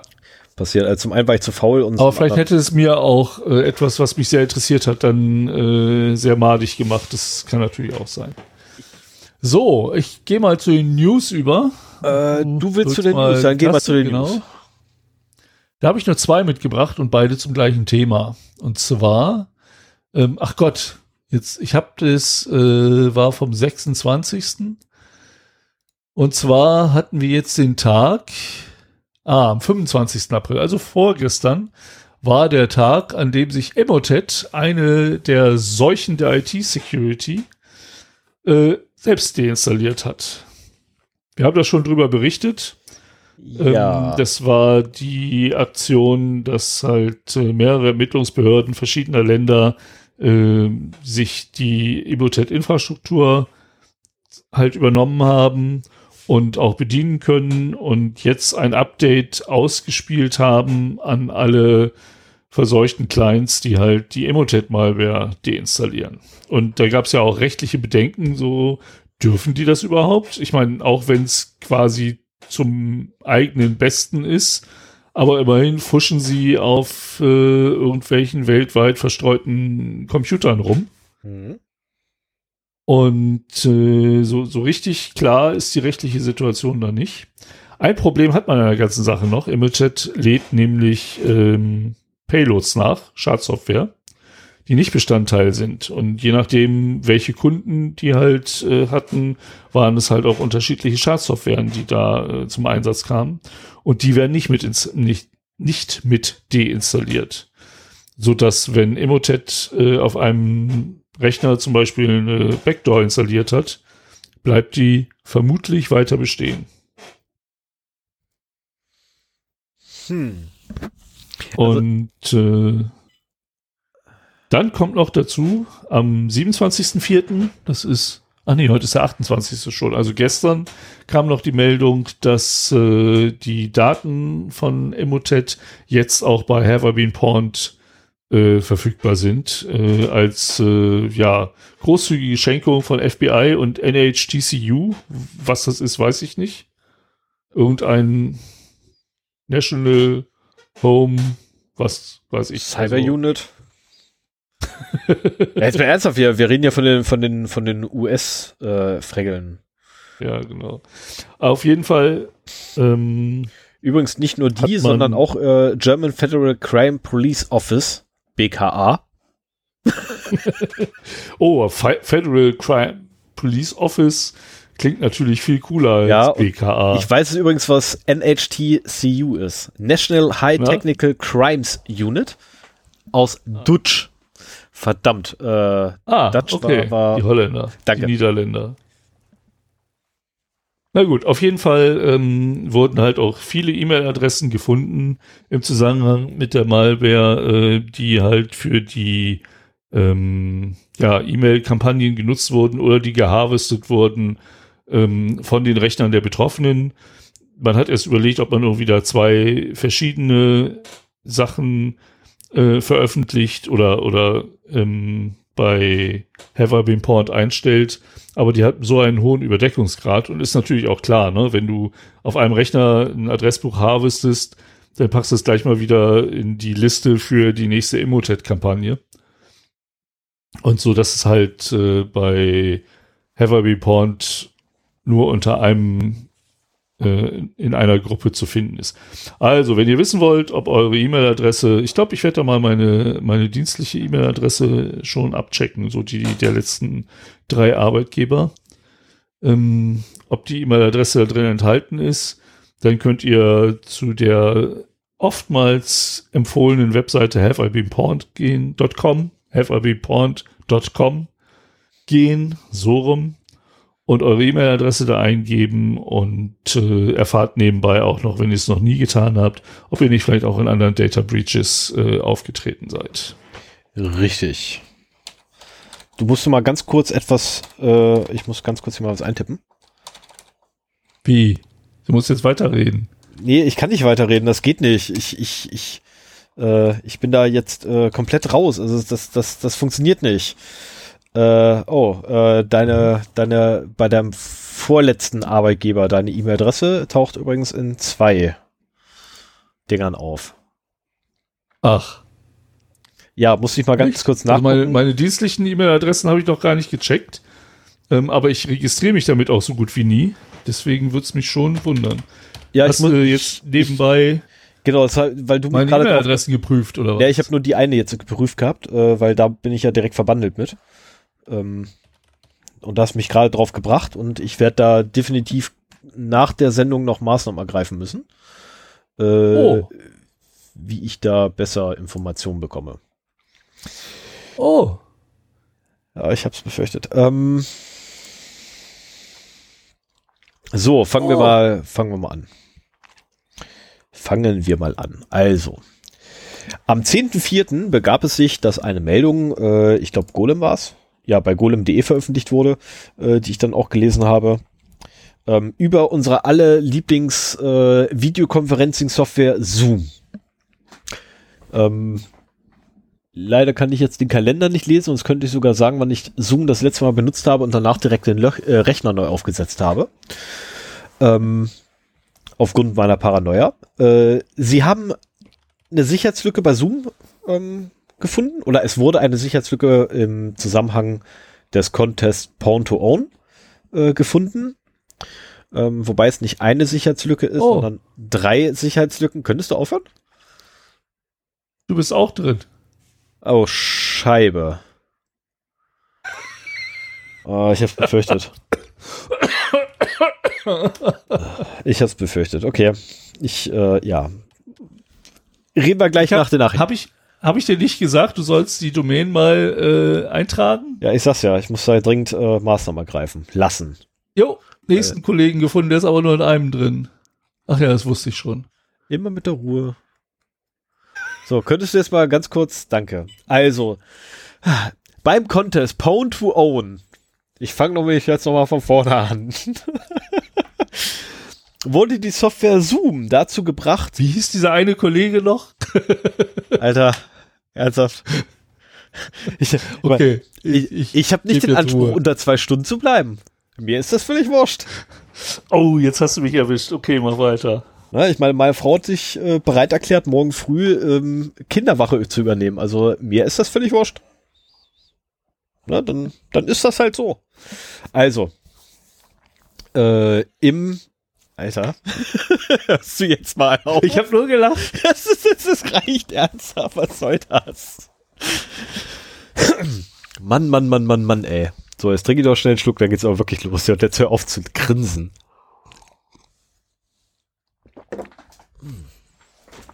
Au, meine Hand. Ah. Nicht gut. Ähm, also. Bei dem Hacker-Wettbewerb Pwn to Own. Hör auf, Sven, hör auf. Beim Hacker-Wettbewerb Pwn. Ich setze gleich eine Marke, damit man hinspringen kann, ey. Ähm, wurde Zoom geowned. Und zwar durch das Kombinieren drei Zero-Day-Lücken oder von drei Zero-Day-Lücken äh, wurde Zoom dazu gebracht, arbiträren Code auszuführen. Also sprich, x-beliebigen Schadcode, den der Angreifer wollte. Und zwar mit einer Null Interaction. Also es, genau, also es ist nicht mal eine Interaktion des Nutzers äh, auf der anderen Seite notwendig. Ähm, allerdings, aber ist noch offen, ja, allerdings äh, sagt auch der Zoom-Hersteller, äh, muss der Angriff von einem akzeptierten externen Kontakt ausgehen oder Teil des gleichen Organisationskontos des Ziels sein. Ähm, ja, als Best Practice empfiehlt Zoom allen Nutzern nur Kontaktanfragen von Personen zu akzeptieren, die sie kennen und denen sie vertrauen. Ernsthaft? Wow. Ja, also da gab es dann hinterher noch ein paar mehr. ähm, aber naja, was soll's. Wie es halt so ist. Ähm, die Forscher, die das übrigens gefunden haben, haben 200.000 US-Dollar Preisgeld eingestrichen dafür. Ich, ich habe mich schon gefragt, ob man bei Porn to On da ein, eine Summe bekommt, die es einem leichter macht, es da zu veröffentlichen, als es zu einem Schwachstellen-Dealer zu geben. Also zu zweit ein äh, 200.000 Euro, äh, 200.000 Dollar abzugreifen ähm, als Zwei-Mann-Team, ja, ist ein guter Ja, Unternehmenverdienst, so 100.000 also Dollar ein- pro Person. Sowas äh, bei Zerodium verkaufen könnte unter Umständen deutlich attraktiver sein. Ja, könnte, muss aber nicht. Ähm, so machen wir aber jetzt mal schnell weiter, weil ne, du hast ja so viel meiner Zeit verplempert. Ähm, 10.4. Gesichtserkennung im Berliner Zoo. Ist die ganz tolle Überschrift von dem Ding. Äh, und zwar Tarnkappert berichtet. Der Berliner Zoo plant Gesichtserkennung für Jahreskartenbesitzer. Äh, die wollen ganz gerne, dass Jahreskartenbesitzer, wenn sie denn dann den Zoo besuchen, nicht mehr an der Schlange stehen, sondern in ein automatisiertes ähm, System reinlaufen, wo einfach nur eine Gesichtserkennung durchgeführt wird, mit einer dahinterliegenden Datenbank abgeglichen wird und äh, man dann quasi als Jahreskartenbesitzer identifiziert wird und einfach reingehen kann. An sich eine schöne Sache, ist wie immer halt, ne, in der Security, äh, Konformität, äh, nein, nicht Komfort, äh, Komfort hat meistens mit einem Verlust an Sicherheit zu tun. In dem Falle äh, Sicherheit der eigenen Person, weil nämlich diese Gesichtsdaten ja irgendwo her, herkommen müssen, beziehungsweise irgendwo gespeichert werden müssen. Ähm, und wenn ich eine zentrale Datenbank habe, dann habe ich da sowieso schon mal ein Problem. Und wenn mich mein Erinnerungsvermögen jetzt nicht täuscht, dann wollten die diese Einlasskontrolle mit einer externen Datenbank, glaube ich, machen. Und äh, datenschutzrechtliche Bedenken haben sie einfach mal gesagt, so, pff, haben wir nicht. Besteht ja nicht. Ja, da kann ich äh, gleich mal was äh, hinzufügen, weil für alle, die es nicht wissen, wir sind ja hier so aus Braunschweig und Umfeld und äh, da ist Hannover auch in der Nähe und da fährt man schon gelegentlich mal, vor allem wenn man ein kleines Kind hat, in den Zoo Hannover. Und wir hatten auch mal eine Jahreskarte da und äh, da muss man halt auch ein Foto abgeben. Und äh, siehe da, ich habe einen Artikel bei Heise gefunden. Europas größte Gesichterkennungsanlage im Zoo Hannover. Ja. Ich war mir nicht sicher, ob das jetzt automatisiert äh, passiert oder da stehen ja auch immer noch ein paar, ein paar Leute, dass die stichprobenartig das Foto mit der Person, die da reingeht, abgleicht. Aber ähm, dieser Artikel ist vom 22.04.2003, Richtig. also mal eben 18 Jahre alt. die Betreiberfirma ist übrigens HKS. Also müsste eigentlich HKS sein, weil es ist der größte Anbieter äh, mit Sitz in Paderborn für solche Systeme. Und ähm, der Zoo Berlin argumentiert dann gegen Datenschutzrecht, äh, Datenschutzbedenken, welche geäußert wurden. Ah, die Firma HKS hat doch eine große Expertise mit solchen Systemen. Also 2003 war es noch ZL Vision Technologies. Okay. Aber ich gehe mal davon aus, Ein Bochumer Unternehmen, aber ich meine, in den 18 Jahren kann da viel gekauft worden sein. die nehmen sie auch so. nicht mehr viel. Also letztendlich sind sie eh, gehe ich mal von aus, alle auf demselben Stand. Ja. Es ist halt Informatik und Informatik wird immer mit Wasser gekocht. Ne? Genauso wie irgendwie in jeder Küche. Ähm, und äh, es gibt da ja auch, ah ja, danke. Und es gibt ja auch haufenweise ähm, Krypto-Voodoo, was immer angewendet, aua, das habe ich gehört. Äh, Krypto-Voodoo, was immer irgendwie reingeschrieben müssen wird zwischen irgendwelchen Verbindungspunkten und das sind so, ja, die Standardlösungen, die man einfach dann rauszieht, ne? weil man die einfach hat. So, machen wir aber mal weiter, ne? Weil jetzt wird's Mhm. witzig. Äh, und da fehlt einer, verdammt. Ich habe eine News vergessen. Ähm, Celebrite und Signal. Äh, wir erinnern uns, Logbuch Netzpolitik hat da ausgiebig drüber berichtet. Äh, wenn ihr den den, den Beitrag bei Logbuch Netzpolitik bereits gehört habt, dann äh, könnt ihr jetzt mal ganz kurz irgendwie zwei Minuten weghören. Äh, und zwar Celebrite, dieses tolle Unternehmen, welches ja Forensik auf Mobiltelefon betreibt. Ähm, und Ach, das war das, ja. ja, ja, und angeblich äh, zwei verschiedene, äh, nein, und angeblich äh, verschlüsselte Software entschlüsseln kann und bla, aber Sülz, ne? also sie sollen es halt äh, den Diensten, also Überwachungsdiensten, Sicherheitsdiensten ermöglichen, auf Inhalte vom Mobiltelefon zuzugreifen, äh, sobald das Ding entsperrt ist. Ne? ähm, Und das Teil arbeitet halt so, dass sie ein Image des Telefons erstellen. Also es muss einmal entsperrt werden, da wird ein Image davon erstellt. Äh, dieses Image wird dann nachträglich woanders meistens ähm, ausgewertet und aus dieser Auswertung kommen halt dann so ganz tolle Sachen raus, wie beispielsweise eure WhatsApp-Chat-Verläufe, weil die unter anderem übrigens unverschlüsselt rumliegen auf eurem Android-Telefon. Ähm, ich weiß nicht, ob das jetzt noch bei WhatsApp so ist, aber zumindest bei das letzte Mal, als ich mir nachgeguckt hatte, war es noch so. Ähm, oder auch der Signal-Chat-Verlauf, der muss halt auch irgendwo liegen. Und solche Sachen kommen halt dann raus. Und Das war äh, jetzt aber neu, das Signal dazu gekommen Wollte ich gerade sagen, ne? Und was jetzt halt die Neuerung war mit der Celebrite, richtig, richtig auf die Kacke gekloppt hat, ist, wir können jetzt Signal. Wir können jetzt auch die Daten von Signal auslesen und verarbeiten. Äh, ja, und das ist halt so, so ein Joke in drei Akten, ne?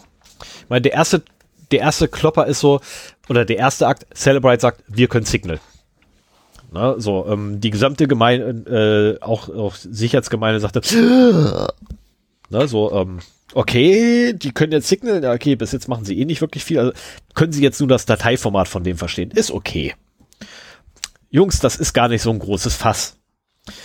Ähm, und dann begab es sich, dass irgendwie in die Hände von den Jungs von Signal so ein Celebrite-Kit gekommen ist. Laut dem Blogbeitrag vom Laster gefallen, direkt vor die Füße.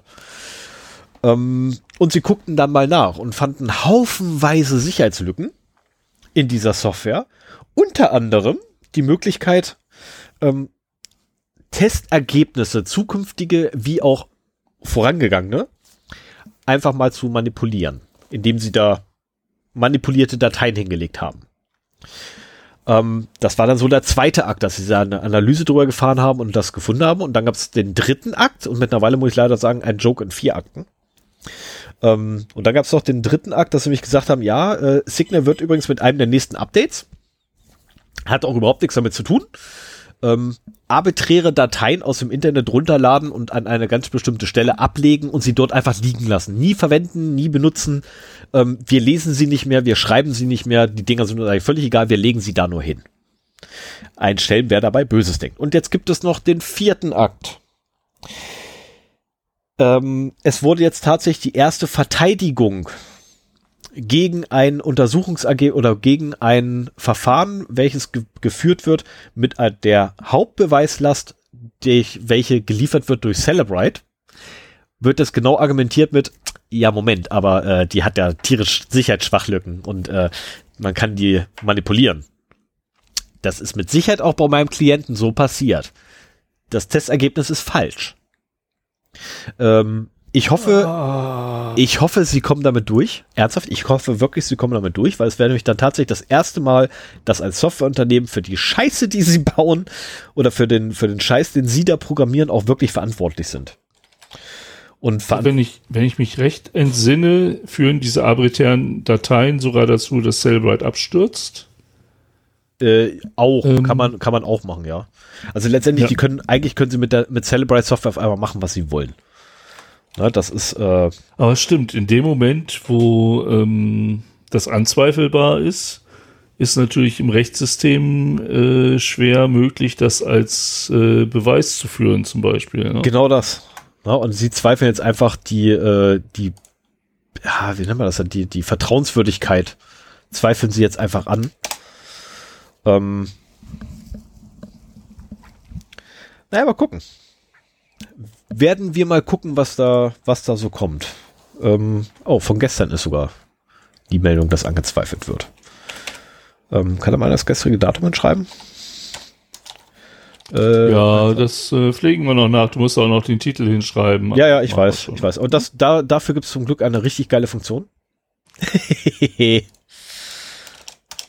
da muss ich sagen, unser, unser Tool, was wir hier einsetzen, Wie das die denn? Shownotes schreiben, ist äh, echt super. Ich schmeiße Also noch ich, die Links ich muss rein. dazu und- sagen, äh, wir, wir machen das ja hier über Google Docs Und äh, Stefan hat da irgendwie den Link ins Dokument gepastet und dann irgendeinen Shortcut Cut ausgelöst und dann war halt der, die Beschreibung des Links durch den Titel der Seite ersetzt. Das ist, das würde mir bei der Vorbereitung unwahrscheinlich Zeit ersparen, wenn ich nicht beides immer einzeln kopieren müsste. Wie geht das? Zeige ich dir jetzt auf die Schnelle und unsere Hörer können zugucken. Äh, zuhören. Also, Zuhören. man füge den Link ein, man drücke Enter. Jetzt klicke mal Ja. auf den Link, so dass dein Cursor da Ja. reinspringt. Und dann geht ein Fenster auf, wenn du die Maus da drauf lässt. Ja, und da Und unten steht okay. Dann, nein, dann. Moment. Wenn du drauf gehst, ist unten so URL durch Linktitel ersetzen. Ja. ah ja, cool. So, dann Aber machst wenn du ich da das. draufklicke, achso, muss ich auf das Ja klicken. Okay. Genau, musst du auf das Ja, Ja, klicken. dann ist ja genial. Ja, ich dachte mir so, ich zeig dir das mal, wenn du sowas nicht weißt. Super. Mach ich 2000 immer. Leute hören, hören mit, wie Wie Stefan. Sven was erklärt. Aber 2000 Leute haben jetzt mitgekriegt gehabt, wie doof wir sind. So, 21.04. Ähm, das wusste ich übrigens gar nicht. Ähm, auf Apple-Geräten gibt es wohl eine sehr große Homebrew-Community. Wusste ich nicht. Also nicht, nicht dass, sie, dass sie so groß ist. Ähm, wie ich darauf komme, dass sie groß sein muss, gleich. Äh, und zwar nennt sich diese das Tool, was man benutzt, um Homebrew dort laufen zu lassen und zu besorgen, etc., nennt sich Brew. B-R-E-W. Und es gibt dort wohl auch einen, ja, nennen wir es mal ja, Homebrew Store. Ähm, und dieser, ach so, Quatsch, ich bin da bescheuert, habe ich hier drüben. Und dieser ähm, Homebrew Store, beziehungsweise das Repository ist halt Cask. Ähm, Nein, stimmt gar nicht. Nein, es gibt ein Homebrew Repository. In diesem Homebrew Repository gibt es Homebrew Cask. Ähm, und das Ding war unter anderem oder ist unter anderem mit dafür verantwortlich, ähm, dass Software, welche in den Homebrew, ich nenne es jetzt mal Homebrew Channel, ich habe keine Ahnung, wie, wie, wie ich das sonst sagen soll, in, in das Repository quasi eingepflegt werden man soll. erklärt den Mac. Ja, ja, das ist das Aber bei Problem mir wird es sich besser anhören. Ich habe da, ich, mir fehlen gerade echt die Worte. Ähm, war es halt so, dass die, also du nimmst halt deine Softwarepaket, du schmeißt es da in deren Repository rein und dann läuft ein automatisiertes Skript ab. Sie haben halt versucht, die, die Codeprüfung, ähm, welche halt von Apple ja normalerweise stattfindet, äh, haben sie halt versucht irgendwie zu automatisieren und haben sich dafür ein Skript gebaut. Dieses Skript hat ein winzig kleines Problem mit Ruby. Ähm, und zwar kann man, wenn man Ruby-Codes verwendet, einfach arbiträren Code ausführen auf der Kiste, ähm, wo es dann installiert wird. Weil äh, das Skript abstürzt beim, beim Durchlauf. Ähm,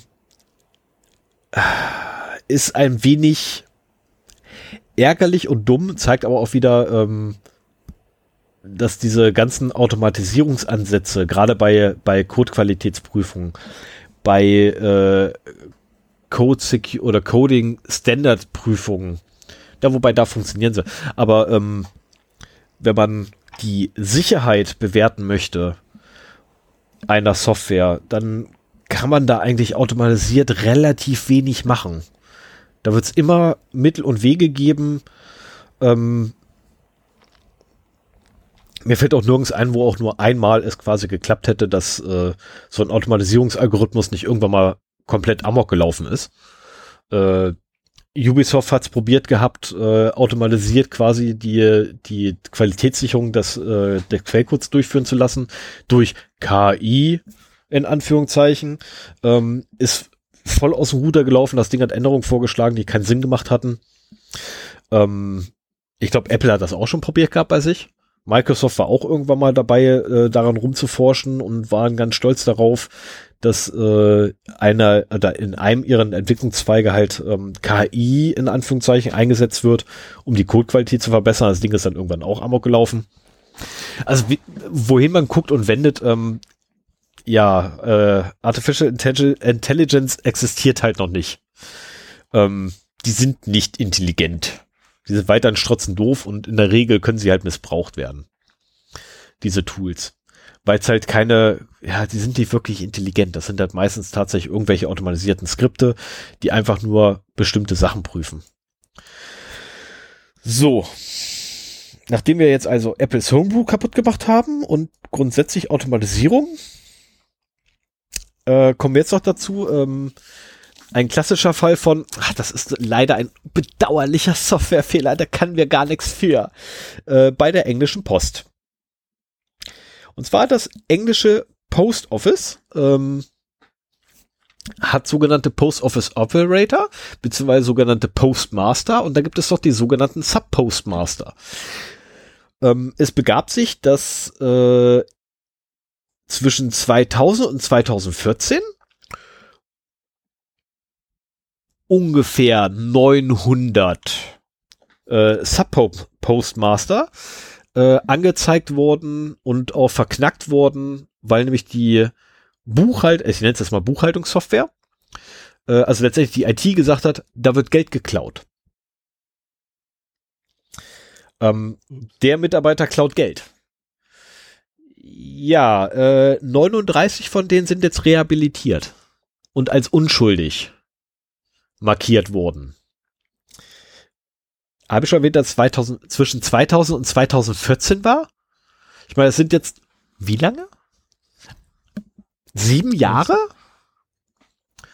Ähm, und in England ja, die, ist die ältesten ja sogar 21 Jahre. Ne? genau und in England ist das Ganze vor allem äh, extrem fatal, weil in England gibt es nämlich ein explizites Verzeichnis, wo potenzielle Arbeitgeber deine Daten reinschmeißen können und sie kriegen ein Ja oder Nein zurück, ob du vorbestraft bist. Und letztendlich, gerade mit Diebstahl, ähm, kannst du knicken. Du hast keine Chance mehr, einen Job zu kriegen in diesem Land. Und äh, der Artikel ist etwas umfangreicher, als ich es hier wiedergeben möchte.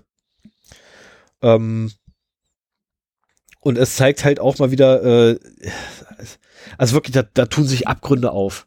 Ne, ich meine, da, da, wurde dann, oder, oder im Artikel wird dann argumentiert von der Gegenseite, ja, also, wir haben halt der Software vertraut. ja, aber das ist ja eigentlich nur ein Indikator, so eine Software. Da muss ja äh, nochmal eine genauere Untersuchung. Genau das hat nicht stattgefunden. Genau das hat nicht Oh stattgefunden. nein. Stattdessen wurde eine Anzeige geschrieben äh, und der Verteidigende äh, muss, stand auf einmal da und musste Beweise finden, warum es nicht wahr ist, was diese Software sagt. So, was per Definition nicht funktioniert. Wenn ich nicht Mhm. in deine Buchhaltung reingucken kann, kann ich nicht nachweisen, dass ich dir nicht gerade 10 Euro geklaut habe. Das funktioniert nicht. Da kann ich auch meine Buchhaltung nehmen. Ähm, ja, meine Buchhaltung zählt nicht, weil ich brauch's da ja nicht eintragen, wenn ich dir 10 Euro klaue. Ähm, das funktioniert halt vorne wie hinten nicht. Und die haben halt letztendlich tatsächlich vor Gericht eine Umkehrung der Beweislage, äh, der Beweislast äh, herbeigeführt, indem sie einfach gesagt haben, nee, unser System sagt aber. Und Beweisen Sie mir bitte, dass mein System das hat nicht das jetzt, was für Auswirkungen hat das jetzt für die 861 anderen Fälle? Das weiß man noch nicht so richtig, aber bei den 39 gab es zumindest ein paar schon mal, die äh, 20.000 Pfund erhalten haben. Na super. Für irgendwie Wow. sieben bis 20 Jahre Verlorene keinen Job Arbeitszeit. mehr gefunden, also gekündigt und dann sieben bis 20 Jahre von Sozialhilfe gelebt oder so, wenn es sowas in England gibt. Ja, super, ne? Also der eine sagte auch, ähm, also ein, ein, ein Mensch, der da zitiert wurde, äh, beziehungsweise nein, es ist, glaube ich, die Tochter, die zitiert wird, äh, wo der Vater halt betroffen war davon. Und der Vater ist jetzt zwar wieder, also könnte jetzt zwar endlich wieder einen neuen Job finden, ist aber bereits im, äh, kurz vor der Rente. Also den wird sowieso keiner mehr einstellen, wenn er in ein paar Monaten in Rente, das Rentenalter erreicht. Ja. Also Und ich meine, 20.000 sind dann äh, Tropfen auf den heißen Stein. Es ist ein Da Furz. kannst du mal, um, um den Schaden wirklich auszugleichen, kannst du da mindestens eine, eher noch zwei Nullen dranhängen. Ja, also das ist wirklich ein Furz. Also Ja. 20.000 Pfund ist nichts. Das ist so. So, und damit wäre ich auch tatsächlich durch. ja, prima. Dann setzt mal eine Marke. Ja, dann, Moment, muss ich ja da. Und äh, dann kommen wir mal zum Thema des heutigen Tages. Ähm, ihr wisst ja schon, ihr habt ja schon gelesen, worum es geht. mir ist äh, das Thema Federated Learning of Cohorts oder kurz FLOC ähm, in meiner Timeline diverse Male zwischen diesen beiden Sendungen untergekommen. Das hat mich neugierig gemacht. Und ähm, habe mich noch ein bisschen mehr zu motivieren, mich da einzulesen, habe ich mir gedacht, okay, da machst du da gleich mal eine Sendung draus. Ist ja eigentlich ein schönes Datenschutzthema, weil ähm, Google verspricht mit diesem, ja, was ist das eigentlich? Protokoll, mit dieser API, mit diesem Ding. Ding. Ähm, Der Best Ding. Ding ist die, gut.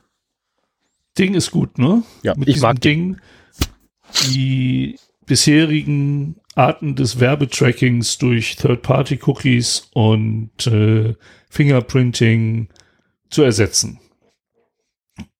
Und das, das klingt ja schon mal ganz gut. Gleichzeitig gibt es aber auch viele Proteste. Schauen wir uns doch mal an, was das ist. Und äh, ja, es hat ähm, Google, ich weiß nicht, warum das jetzt so hochkommt. Äh,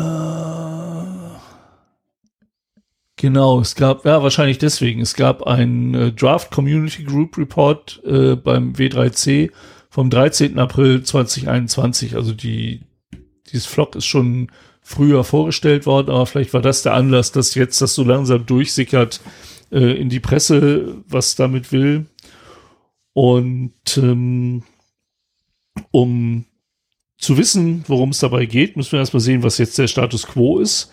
Dazu kann ich aber auf äh, zwei Folgen Zero Day verweisen, nämlich die Folge 77, die vorletzte, wo ich halt äh, gerade Safe Browsing Teil 2 gemacht habe, ähm, wo es um äh, Browser, Container und CNAME Cloaking ging und vor allen Dingen auch die zweite, die all, allerzweiteste unserer Folgen, Safe Browsing äh, und Darknet Rises. Die müssten wir nochmal machen. Äh, haben wir die Grundlagen quasi gelegt. Die müssten wir nochmal machen, die Folge. Wegen Darknet oder wegen Beide. Safe Browsing? Tatsächlich beides. Also ich meine, ich habe sie noch nicht wieder gehört, aber ich meine, dass es das meiste da noch anwendbar ist. Ja, sie sind immer noch aktuell, keine Frage, aber äh, ich würde die Folge heute wahrscheinlich so, wie wir sie damals gemacht haben, nicht nochmal machen. Ja, das ist also ich mag sie auch gar nicht anhören. Also, äh, aber das ist, ist eine andere Sache. Ja, klar, man, man entwickelt sich ja auch. Also das, äh, keine Frage. Ja, also äh, wundert euch nicht, wir sind da noch jung und äh, unerfahren. falls ihr das nachhören wollt. Du und jung, alter Mann. Ja, da, also jünger als jetzt. Also ich Fall. war da noch jung. Fast, ja. Fast fünf Jahre. Ich war da noch richtig ja, jung. Ja, also. Wir haben halt momentan das Problem, dass äh, die Benutzer im Netz auf Schritt und Tritt verfolgt werden.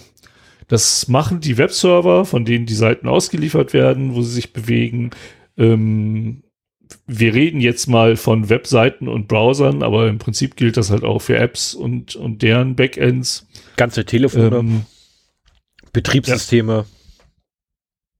Ja. Und äh, die, die Haupttechniken, die da eingesetzt werden, sind halt Third-Party-Cookies, also sprich von anderen Servers werden Cookies gesetzt. Wenn man jetzt auf, sagen wir einfach beispielsweise äh, zeroday-podcast.de, nee, ist doof, doofes Beispiel, da sind keine.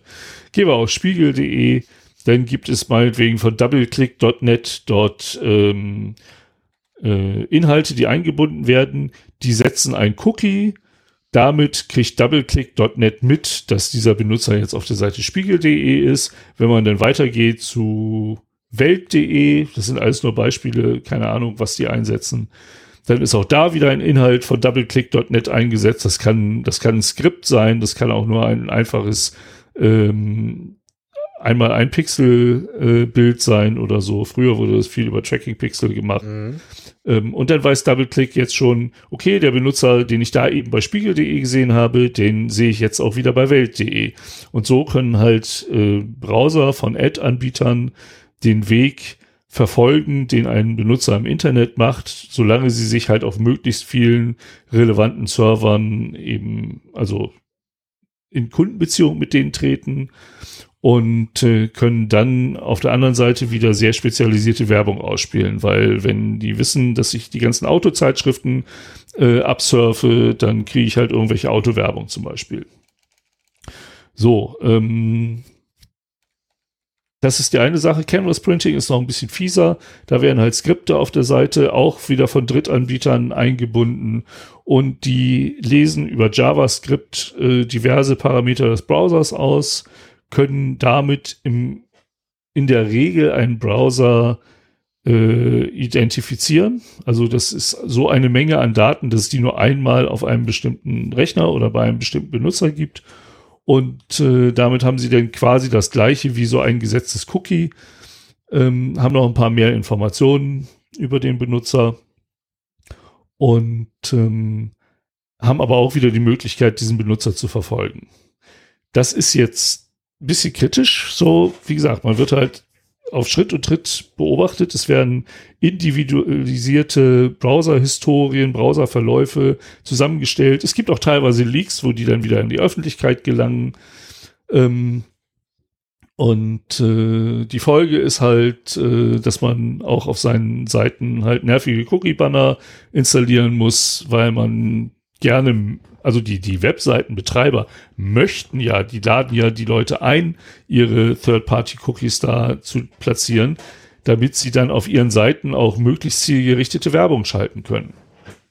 Und äh, teilweise geht das halt direkt über die, äh, äh die Inhalte für die Werbung, die dabei sind. So, ich muss mal eben einen Schluck trinken.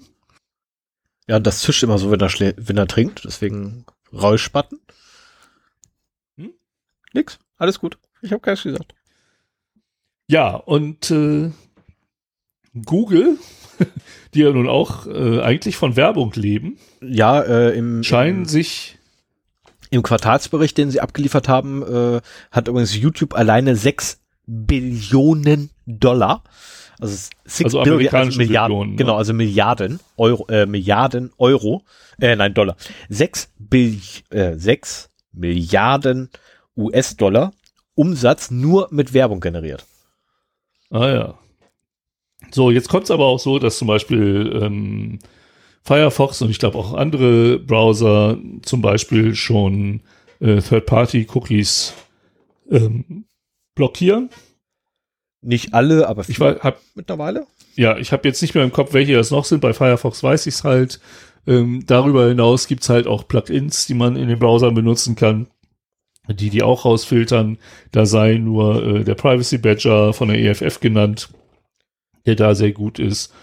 Und äh, teilweise, das habe ich in der letzten Folge, in meiner letzten Folge, also in der vorletzten Folge der 77 äh, erzählt, äh, gibt es jetzt auch schon wieder Vermeidungsstrategien dafür, dass eben diese Cookies nicht mehr von Third-Party-Domains ausgeliefert werden, sondern von Subdomains der Hauptdomain. Also das wäre dann äh, der böse Cookie-Server.spiegel.de so dass man das eben nicht mehr so einfach unterscheiden kann, was sind Third-Party-Cookies und was sind äh, ja keine Third-Party-Cookies. So, und auf jeden Fall sieht man da äh, auch verstärkt Widerstände. Ich glaube, Google ist einfach klar, wenn die weiter von Werbung leben wollen, müssen sich halt was einfallen lassen und das haben sie getan. Und ja, das äh, Ergebnis heißt Flock, Federated Learning of Cohorts. Und ähm, letztendlich bedeutet das aber auch, dass die Profilerstellung den Servern weggenommen werden soll, um in, im Browser stattfinden zu können. Der aktuelle Chrome-Browser kann das schon. Momentan scheinen aber nur Tests mit vereinzelten Usern zu laufen. Also das, das ist noch nicht bei allen aktiviert. Das ist ja auch auf, auf Webseiten noch nicht unbedingt äh, aktiviert. Und ähm, ja, die Funktion ist folgendermaßen, dass halt der Browser, also früher war es so, der Server sammelt durch die Techniken, die ich beschrieben habe, die ganzen URLs, wo sich der Internet-User herumgetrieben hat, bildet dann dadurch ein Profil, macht eine Schätzung, wie alt derjenige ist. Ne? So, was weiß ich, wenn ich auf der Webseite von NDR1 äh, bin, dann werde ich als mindestens 40 Jahre alt gefleckt oder wenn ich äh, Motorradfahrer bin, dann bin ich mindestens 50 Jahre, keine Ahnung. Ähm, da, da wird es Korrelationen geben. Äh, teilweise wird das ja auch durchaus angereichert äh, dass sie auch Profildaten äh, von anderen Seiten unter Umständen bekommen. Ne? Du machst halt ein Gewinnspiel mit ähm, und deine Daten sind dann halt zum Zwecke äh, der Anreicherung dieser Daten zum Beispiel, dass sie dann äh, sehen, okay, der äh, Benutzer heißt so und so, ist so und so alt und wohnt in der und der Stadt oder so. Also da, da gibt es unter Umständen Wege, auch daran zu kommen. Ja, und das passiert jetzt, wird, wird den Servern oder soll den Servern aus der Hand genommen werden, so dass halt diese Profilbildung direkt im Browser funktioniert. Und äh, der Browser, ähm, ich habe hier so ein paar Stichworte mir aus der W3C ähm, Draft Community Group Report rauskopiert.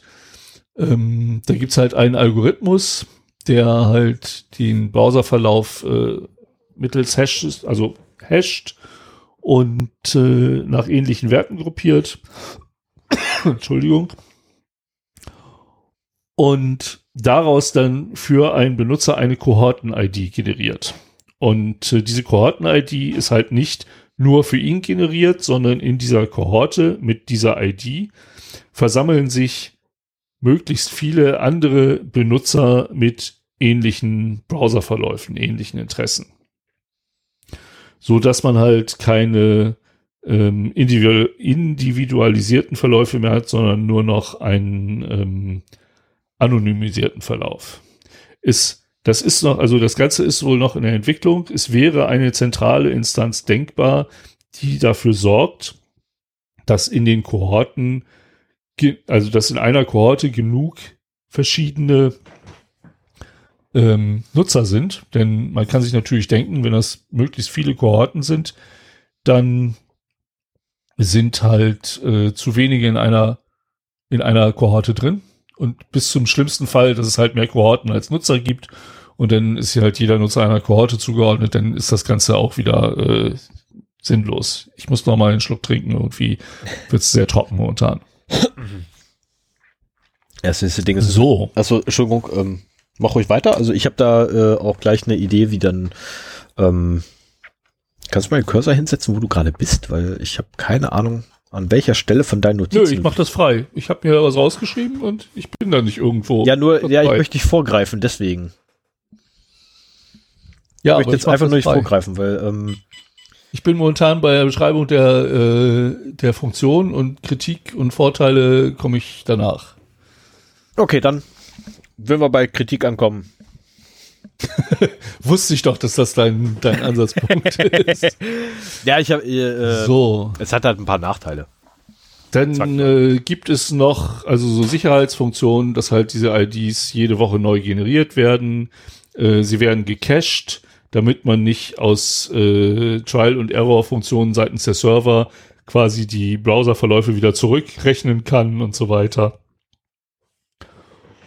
Und ähm, ja, äh, ich habe im Community Report gefunden, dass äh, es maximal 32, also der Kohorten-ID maximal 32 Bit groß sein kann.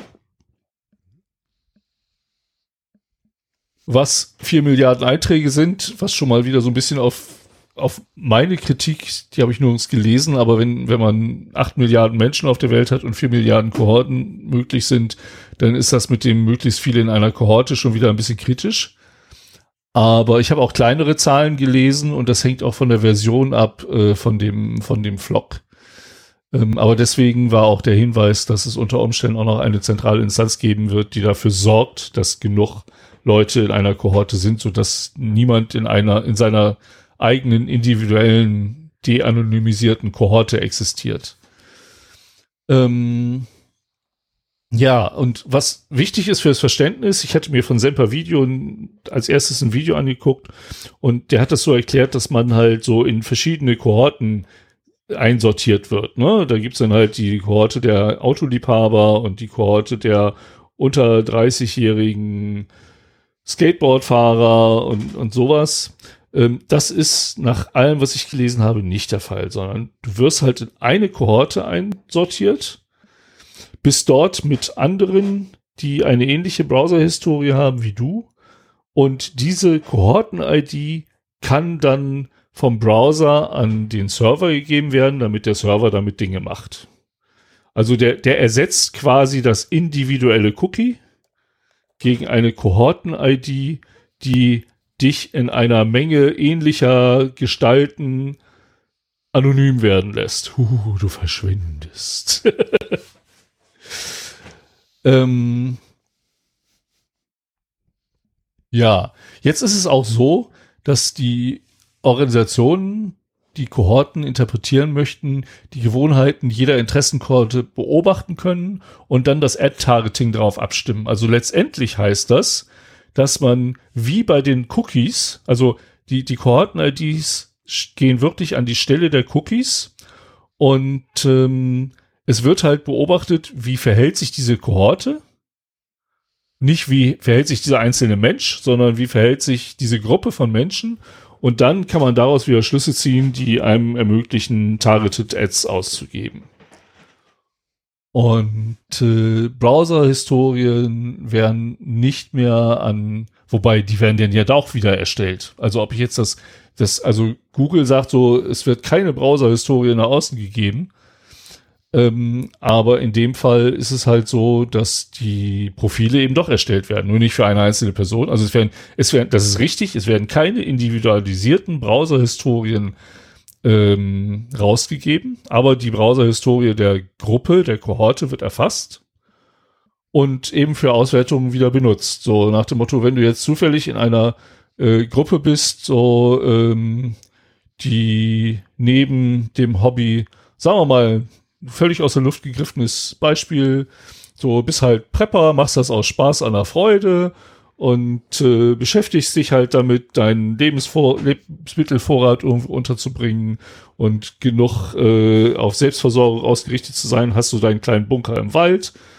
Und äh, ja, Leute, die Prepping mögen, mögen auch irgendwie rechtsgerichtetes Gedankengut. Und plötzlich bist du dann halt, äh, wenn es nah genug dran ist, in, in einer Kohorte, die halt eben auch mit ähnlichen Themen dann zu tun hat. Wäre natürlich doof. Dir werden dann vor allem immer so äh, die neuesten Alben von Xavier Naidu vorgeschlagen. Das wäre echt ärgerlich. ja, ja, genau. Und ähm, ja, es gibt äh, die Möglichkeit des Opt-outs, aber für Webseiten. Also äh, eine Webseite kann sagen, hier Flock, nimm mich nicht in dein Profil auf. Und natürlich kann sie sich dafür entscheiden, diese Informationen nicht auszuwerten. Ne? Das ist halt so eine andere Sache. Ähm, und finde ich ganz nett, der Incognito-Mode äh, wird unterstützt. Also äh, kein Flocken auf, äh, wenn du im Priva Private Mode unterwegs bist. Wobei wir hier immer noch von Google Chrome reden. Ja. Weil es der einzige Browser ist, den ich, also von dem ich zumindest weiß, dass es implementiert hat. Ja, so ist es auch. Und äh, im Prinzip möchte halt Google mit diesem Vorstoß wahrscheinlich ähm, die anderen Browser dazu ermutigen, das auch zu implementieren, um so halt äh, ja ein, einen globalen Ersatz für die alten Ad-Tracking-Systeme äh, zu finden. Oh mein. So, ähm, genau, vorher ist nur unter Chrome verfügbar. Ähm, die Vorteile laut Google, also diese, diese Specification da beim W3C-Konsortium, ist auf GitHub zu finden, das Dokument, das habe ich auch verlinkt, sind halt Anonymität, keine Wiederherstellung des Browserverlaufs von Kohorten und keine sensiblen Daten äh, aus oder über die Kohorten. Wobei ähm, sie auch gleich weiter unten in den Erläuterungen zu dem ganzen Thema schreiben, it should be clear that Flock will never be able to prevent all misuse. Ne, gleich mal abgesichert, so von wegen hundertprozentig sicher kann das ja nicht sein. Richtig. So, aber es gibt halt auch, also das, das ist jetzt erstmal so ganz, ganz grob äh, die Darstellung, was Flock denn überhaupt ist. Und also so die, die Idee, das Tracking vom Server in den Browser zu verlegen, finde ich gar nicht mal so schlecht, aber es wird auch nicht wirklich so umgesetzt, weil halt dann immer noch die Kohorte getrackt wird. Und man ja auch noch zusätzliche Informationen wie IP-Adressen zum Beispiel noch zusätzlich hat. Richtig. Ähm, kommen wir zu der Kritik. Da habe ich ein paar Sachen gefunden, zum Beispiel vom äh, CEO äh, von DuckDuckGo. Das ist ja eine sehr privacy-orientierte Suchmaschine. Ähm, der kritisiert zum Beispiel, dass es kein Opt-out gibt. Ja. Also es gibt natürlich für Webseiten Opt-out, aber das gibt's halt nicht für den User. So, ich möchte nicht mit Flock getrackt werden. Ich fände das ja schön, wenn ich meinem Browser sagen könnte, ich will nicht mehr getrackt werden und der sorgt dann dafür. Das fände ich auch jetzt schon schön, anstelle dieser beschissenen, ich, ich möchte so gerne mal eine, eine Rant-Sendung über Cookie-Banner machen. Ne? Das, äh, ich würde hier nur rumbrüllen. Können wir ja Spaß haben mal Naja. so als Zwischenfolge aufnehmen. Wer dann äh, Sven brüllen hören möchte, kein Problem. Genau. Ja. ähm, Das wird dann, glaube ich, wieder eine Alpha-Folge. die EFF hat sich auch zu Wort gemeldet und äh, die hat so ein bisschen kritisiert, das habe ich nicht so ganz verstanden, dass sie da von Anfang an eine ähnliche Vorstellung davon hat, äh, wer der Nutzer ist, ohne ihn vorher im ganzen Web verfolgen zu müssen. Ja. So, das heißt, ähm, Das das, ist- ist, aber auch ein, eine ähnliche Argumentation wie die AdTech-Firmen, die sagen so, ah, hier wird das Tracking demokratisiert, so nach dem Motto, hey, das sind unsere Daten, die wir mühsam gesammelt haben und das dürfen wir jetzt nicht machen, jetzt, müssen wir das nehmen, was da kommt. Wobei, nach dem, wie ich das jetzt verstanden habe, würden die ihre Expertise immer noch genauso weiterfahren Ja. und äh, könnten das damit, also könnten ihr Tracking auch damit noch sogar vereinfacht haben.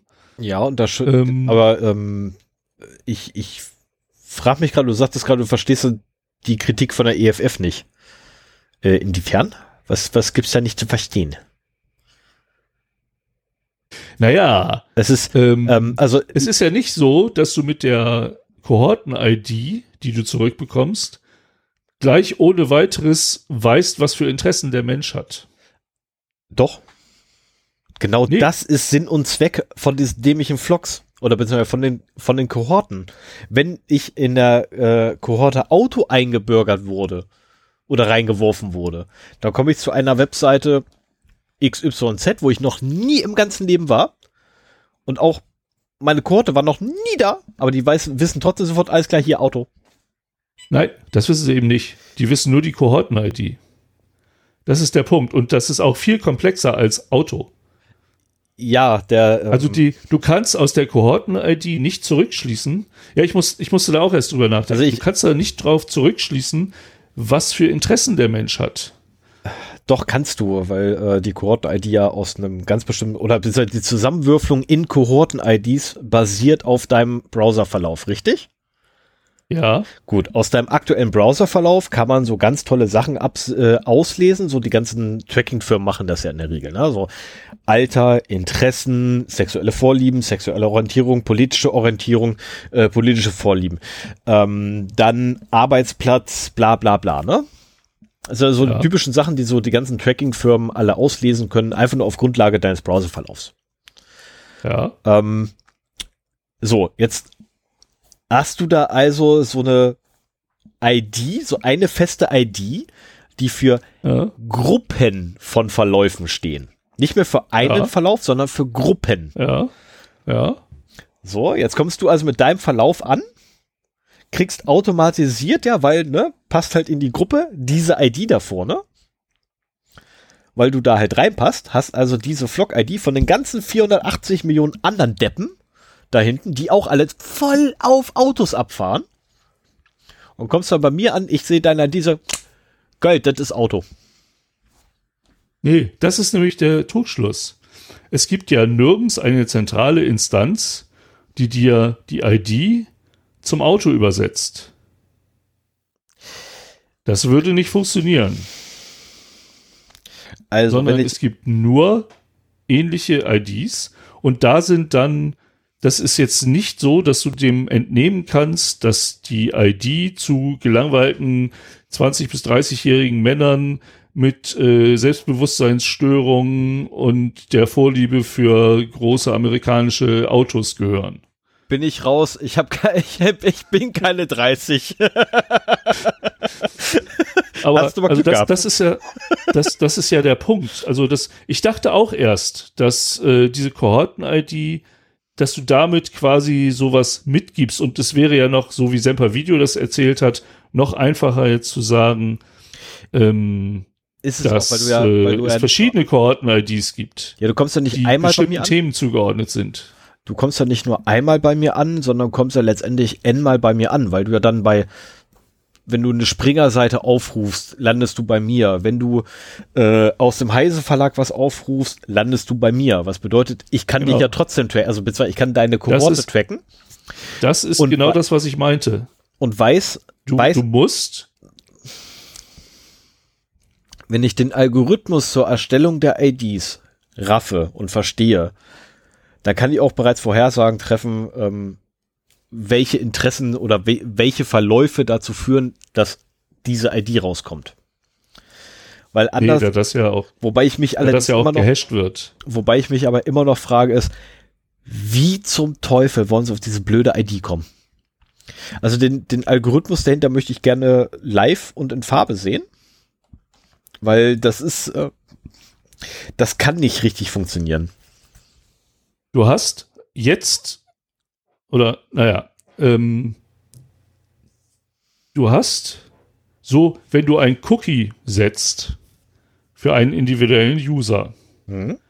dann hast du diesen ganz speziellen User an den Eiern und kannst den halt im Web verfolgen und eine Browser-Historie aufstellen. So. Äh, dieses Cookie an sich sagt aber auch nichts über die Vorlieben des Benutzers aus.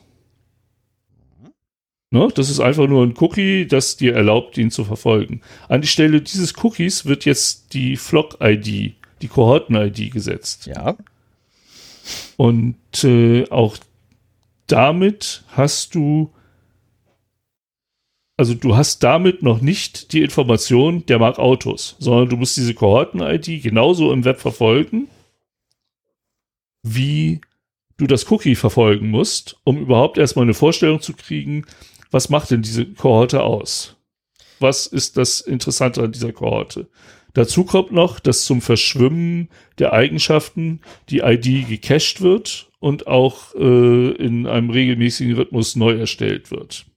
Ja, aber das hat also du hast nicht eine Verfolgung dieser dieser einzelnen äh, User dabei und Nein, damit hab, hast du genau ich muss ich aber auch gar nicht ich habe die Verfolgung einer kompletten Gruppe ja. Es muss nur noch einer von den Deppen bei mir vorbeikommen, damit ich weiß, wie die gesamte Gruppe agiert. Ja, aber die EFF so, hat hier gesagt, dass jede Webseite von Anfang an eine ähnliche Vorstellung davon hat, wann, wer der User ist, der ohne ihn vorher im ganzen Web verfolgen zu müssen. Und das ist halt der Punkt. Du, du musst die Kohorte genauso verfolgen und kennst dann die Eigenschaften dieser Gruppe aber nicht des einzelnen Menschen. Und du hast auch nicht diese, was auch die AdTechs sagen, du hast nicht die Demokratisierung des Browserverlaufs. Nein, aber, ich hab, so aber es heißt ja, es ich heißt bin eine Webseite, ich lese die Kohorten-ID aus und dann weiß ich, was der, was der macht. Nee. Du musst immer noch mit einem Anbieter zusammenarbeiten, der den übers, übers Web verfolgt. Richtig. Und die spezifischen Eigenschaften dieser Kohorte ermittelt, um dann wieder äh, kohortenspezifische Werbung auszugeben. Wollen wir ganz kurz mal den, den Namen, also nur die Benamung kurz ändern, weil dann wird, glaube ich, ein bisschen klarer, äh, was der, der absolute Krachpunkt ist. Und ja, dass, dass, ähm, dass du da noch einen brauchst, mit dem zusammenarbeiten musst, klar, keine Frage. Ähm, da komme ich auch gleich drauf äh, im nächsten Punkt dann gleich, ähm, wer das ist. Nämlich erstmal kurz die, die Benamung ändern. Okay, nicht mehr, nennen wir es nicht mehr Kohorte, sondern wir es Interessenskohorte. So, das zum einen. Es ist eine Interessenskohorte. Ne? Also ja. sprich, das ist eine Gruppe von Menschen mit gleichen Interessen. Ähnlichen. Ähnlichen, gleiche. Ah, Tomato, Tomato. Du bist sonst sehr genau. Das sind ähnliche. Tomato, Tomato, Lakritze, alles dasselbe. Ähm, nee. So, ja, hast aber recht. Äh, ne, es ist eine Gruppe von Menschen mit ähnlichen Interessen. So, da bist du rein sortiert. Jetzt gibt es ja. irgendwo, muss es zwangsläufig eine Liste geben, welche Interessen oder aus welchen Gründen du in dieser Interessenskohorte bist. Da muss es irgendwo, nee. muss, äh, doch, irgendwo. Nein, nein, nein. Dann, genau ja, die gibt's nicht. Aber das, das würde, ist der Punkt. Moment, das würde aber bedeuten, das würde aber bedeuten, dass du rein zufällig in irgendwelche Kohorten einsortiert wirst. Nein. Dann hättest du zufällig, ja, und damit muss wieder eine Möglichkeit geben, zu, ne, zu wissen, warum du da das drin bist. Das dachte ich auch erst. Also das, das war auch erst mein Verständnis. Aber also diese zentrale Liste, die gibt es halt nicht. Das macht halt der, der Algorithmus. So, jetzt, ja, und, genau, das macht der Algorithmus. Und Algorithmen sind unfehlbar. Und, und gerade in Algorithmen gibt es hundertprozentigen Zufall. Ja, du mich auch. Äh, jeder, der mit IT zu tun hat, weiß, Zufall gibt's nicht. Ähm, Nein, das hat nichts mit Zufall zu tun. Doch, ja, aber dann funktioniert's nicht. Ne, dann funktioniert es einfach nicht, weil in dem Moment, wo ich nicht, wo ich dich nicht nehme und zufällig in irgendeine Kohorte reinpacke, bist du trackbar. Weil du immer Nein, mit derselben, ja weil du immer mit derselben Kohorte unterwegs bist. Und womit bist du denn unterwegs? Und jetzt kommt der zweite Punkt, den ich noch machen wollte. Du bist natürlich mit meinem Browser unterwegs. Ich weiß, was du tust und somit weiß ich, was deine gesamte Kohorte tut. Das Problem besteht ja jetzt im Prinzip auch schon. Also so, wenn wir da. Und wer ist denn der Anbieter? Äh, Richtig, Google.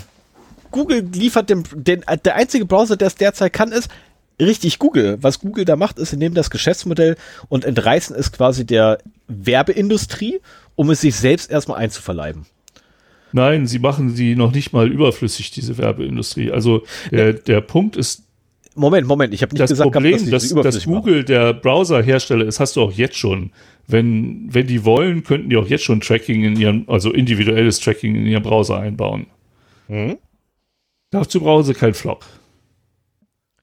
Und sie wollen ja im Prinzip, dass Flock auch von den anderen Browsern implementiert wird. Und wie gesagt, das, was du sagst, so habe ich es auch erst verstanden. Ähm, aber dann würde es keinen Sinn machen, wie du auch richtig bemerkst. Ähm, sondern der Algorithmus sorgt dafür, dass du eine aus, aus deinem konkreten Browserverlauf eine unscharfe ID generierst, die dich mit Leuten mit ähnlichen Browserverläufen in die gleiche Kohorte einsortiert. Ohne jetzt Kriterien für diese Kohorte festzulegen. Ähm, Und das, das muss man erstmal verstanden haben. Ja, Moment, und aber dann, nehmen, wir, nehmen, wir, mal ganz kurz äh, äh, Paragraph 4, Interpretation aus der API, du, du oder beziehungsweise aus dem, aus dem WDAC Community Group Draft Report. Um, organizations that wish to interpret cohorts can observe the habits of each interest cohort and ad targeting can then be partly based on what group the person falls into. Genau das ist der so, Punkt. Und ja, aber sie so, beobachten. Da, ja, das heißt aber auch wieder, ich brauche dich noch nie vorher gesehen zu haben. Du kommst hier an mit deiner Kohorte und ich weiß halt schon, was du willst, weil 500 andere vor dir schon da waren aus deiner Kohorte. So kann man das sehen. So, und genau das ist auch der Punkt, den die EFF gemacht hat. Ich muss das Individuum nicht mehr explizit verfolgen. Sondern nein, ich muss nicht ein Individuum verfolgen. Ich habe jetzt tausend Leute, die mir dabei helfen, okay, dich, ja. also das eine Individuum zu tracken. Und das war das, was ja, ich sagte. Okay, es, ist, du, es ist unmöglich, ein, ein, eine, eine ID zu generieren, die so zufällig ist, dass ein Tracking ausgeschlossen wird. Das funktioniert nicht. Ja, ja, es soll ich, ja auch tracken, es soll ja Tracken ermöglichen. Genau, das ist halt Mindblow. Bam! Es, nein, es, es soll ja Tracken ermöglichen. Und ja, äh, vorausgesetzt, es waren halt, äh, sind schon genug von dieser Kohorten-ID gesichtet worden, dann hast du wie beim Tracken, äh, wenn, wenn, nehmen wir mal an, äh, naja, du musst ja auch eine gewisse Historie haben, um überhaupt erstmal in die Kohorte reinzukommen. Aber ja, dadurch, dass mehr Leute einer Interessengruppe getrackt werden, hat man schneller ein Bild davon, was diese Kohorte dann ist. Das ist richtig. Aber du bist halt nicht als Individuum wiedererkennbar, sondern nur innerhalb dieser, dieser Gruppe. Und, und wie ich schon meinte, es kann halt sein, dass du in eine Gruppe einsortiert wirst, die vielleicht auch Eigenschaften hat, ja, die gar nicht mit passen. denen du nicht in Verbindung gebracht werden möchtest. Richtig. So, das dann ist halt die Frage, wie genau, wie genau das alles abgebildet Genau, dann hast du auch noch die Möglichkeit, ähm, äh, die Browserhersteller ja haben. Ich bin übrigens immer noch ja, no, bei, Interpre bei Interpretation. ist immer noch alles in Paragraph 4 enthalten hier. Ist so ein winzig kleiner Absatz nur. Ähm, nämlich, sie, äh, sie dürfen die Kohorten-ID noch ein bisschen, also die Browserhersteller dürfen die Kohorten-ID noch ein bisschen für die Webseiten anreichern äh, mit, naja, Range of Numbers, whatever they have, Semantics, etc. Äh, ob sie halt eine, eine Semantik haben für ihre Kohorten-ID oder nicht, das dürfen sie auch noch machen. Äh, dürfen sie auch noch mit reinwerfen. Hier, wir haben zum Beispiel hier die Semantik, ne? Die ersten vier Stellen sind Interesse, die nächsten vier Stellen sind Alter und so weiter und so fort. Ähm, was übrigens genau das ist, was ich anfänglich vermutet habe, was auch passieren wird. Nämlich, dass du dann 32 Bit hast und du hast dann einzelne Felder in diesen 32 Bit, ja. ne, die letztendlich genau dich kodieren, also deine Interessenslage kodieren, inklusive deinem Alter. Na gut, und männlich, weiblich. Unscharf denn wahrscheinlich, indem ja, du halt das Alter eben äh, nur in fünf Jahre Schritten angibst oder Ja, oder in zehn Jahre Schritten. Das ist ja. Du musst ja, du musst ja auch irgendwie eine Möglichkeit haben, dezentral die gleichen Kohorten-IDs bei ähnlichen Browserverläufen zu generieren. Ne? Das, das muss ja irgendwie. Ja, das, ja, die Dezentralität, die Dezentralität hast du schon, weil wir, wer generiert die Browser, äh, wer generiert die äh, Kohorten-ID? Richtig, der Webbrowser. Es ist bereits dezentral. So, wenn ja, aber es müssen ja auch, was? die müssen ja trotzdem bei ähnlichen äh, Profilen auch die gleichen äh, Kohorten-IDs dann generieren. Nein, nein, das muss, das muss tatsächlich nur ein Webbrowser, also der, der Webbrowser von Hersteller X muss immer Kohorte X rauswerfen während der Hersteller Y ja, Kohorte Y rauswerfen darf. Ja. Und das ist dann wieder persönliches Gusto. Ne? Aber äh, alle Browser eines Herstellers müssen äh, die gleiche Kohorten-ID für in gewissen Grenzen ähnliche Profile generieren. Ja, natürlich, aber auch den Algo äh, die Algorithmus-Details zum Beispiel dürfen sie auch einfach mitschicken an die Webseite. So, und dann, wenn ich die, den Algorithmus habe, nachdem deine ID generiert wurde, und gehen wir jetzt mal davon aus, dass äh, da nicht nicht jetzt irgendwie groß kryptografisch draufgepackt wurde und ne, wir machen hier einen kryptografischen Algorithmus, den man nicht zurückrechnen kann, ähm, sondern gehen wir einfach davon aus, wir, wir wollen einen, der möglichst kompliziert ist, zurückzurechnen. Ähm, dann habe ich ein, den Algorithmus, ich habe das Produkt davon aus einer mathematischen Funktion und kann aufgrund des, also nur auf Grundlage des Produkts nichts mit anfangen. Aber ich habe ja nicht nur das Produkt, sondern nein, dein Browser gibt mir auch noch die Funktion mit dazu. Was bedeutet, den Ausgangswert kann ich rückwärts rechnen.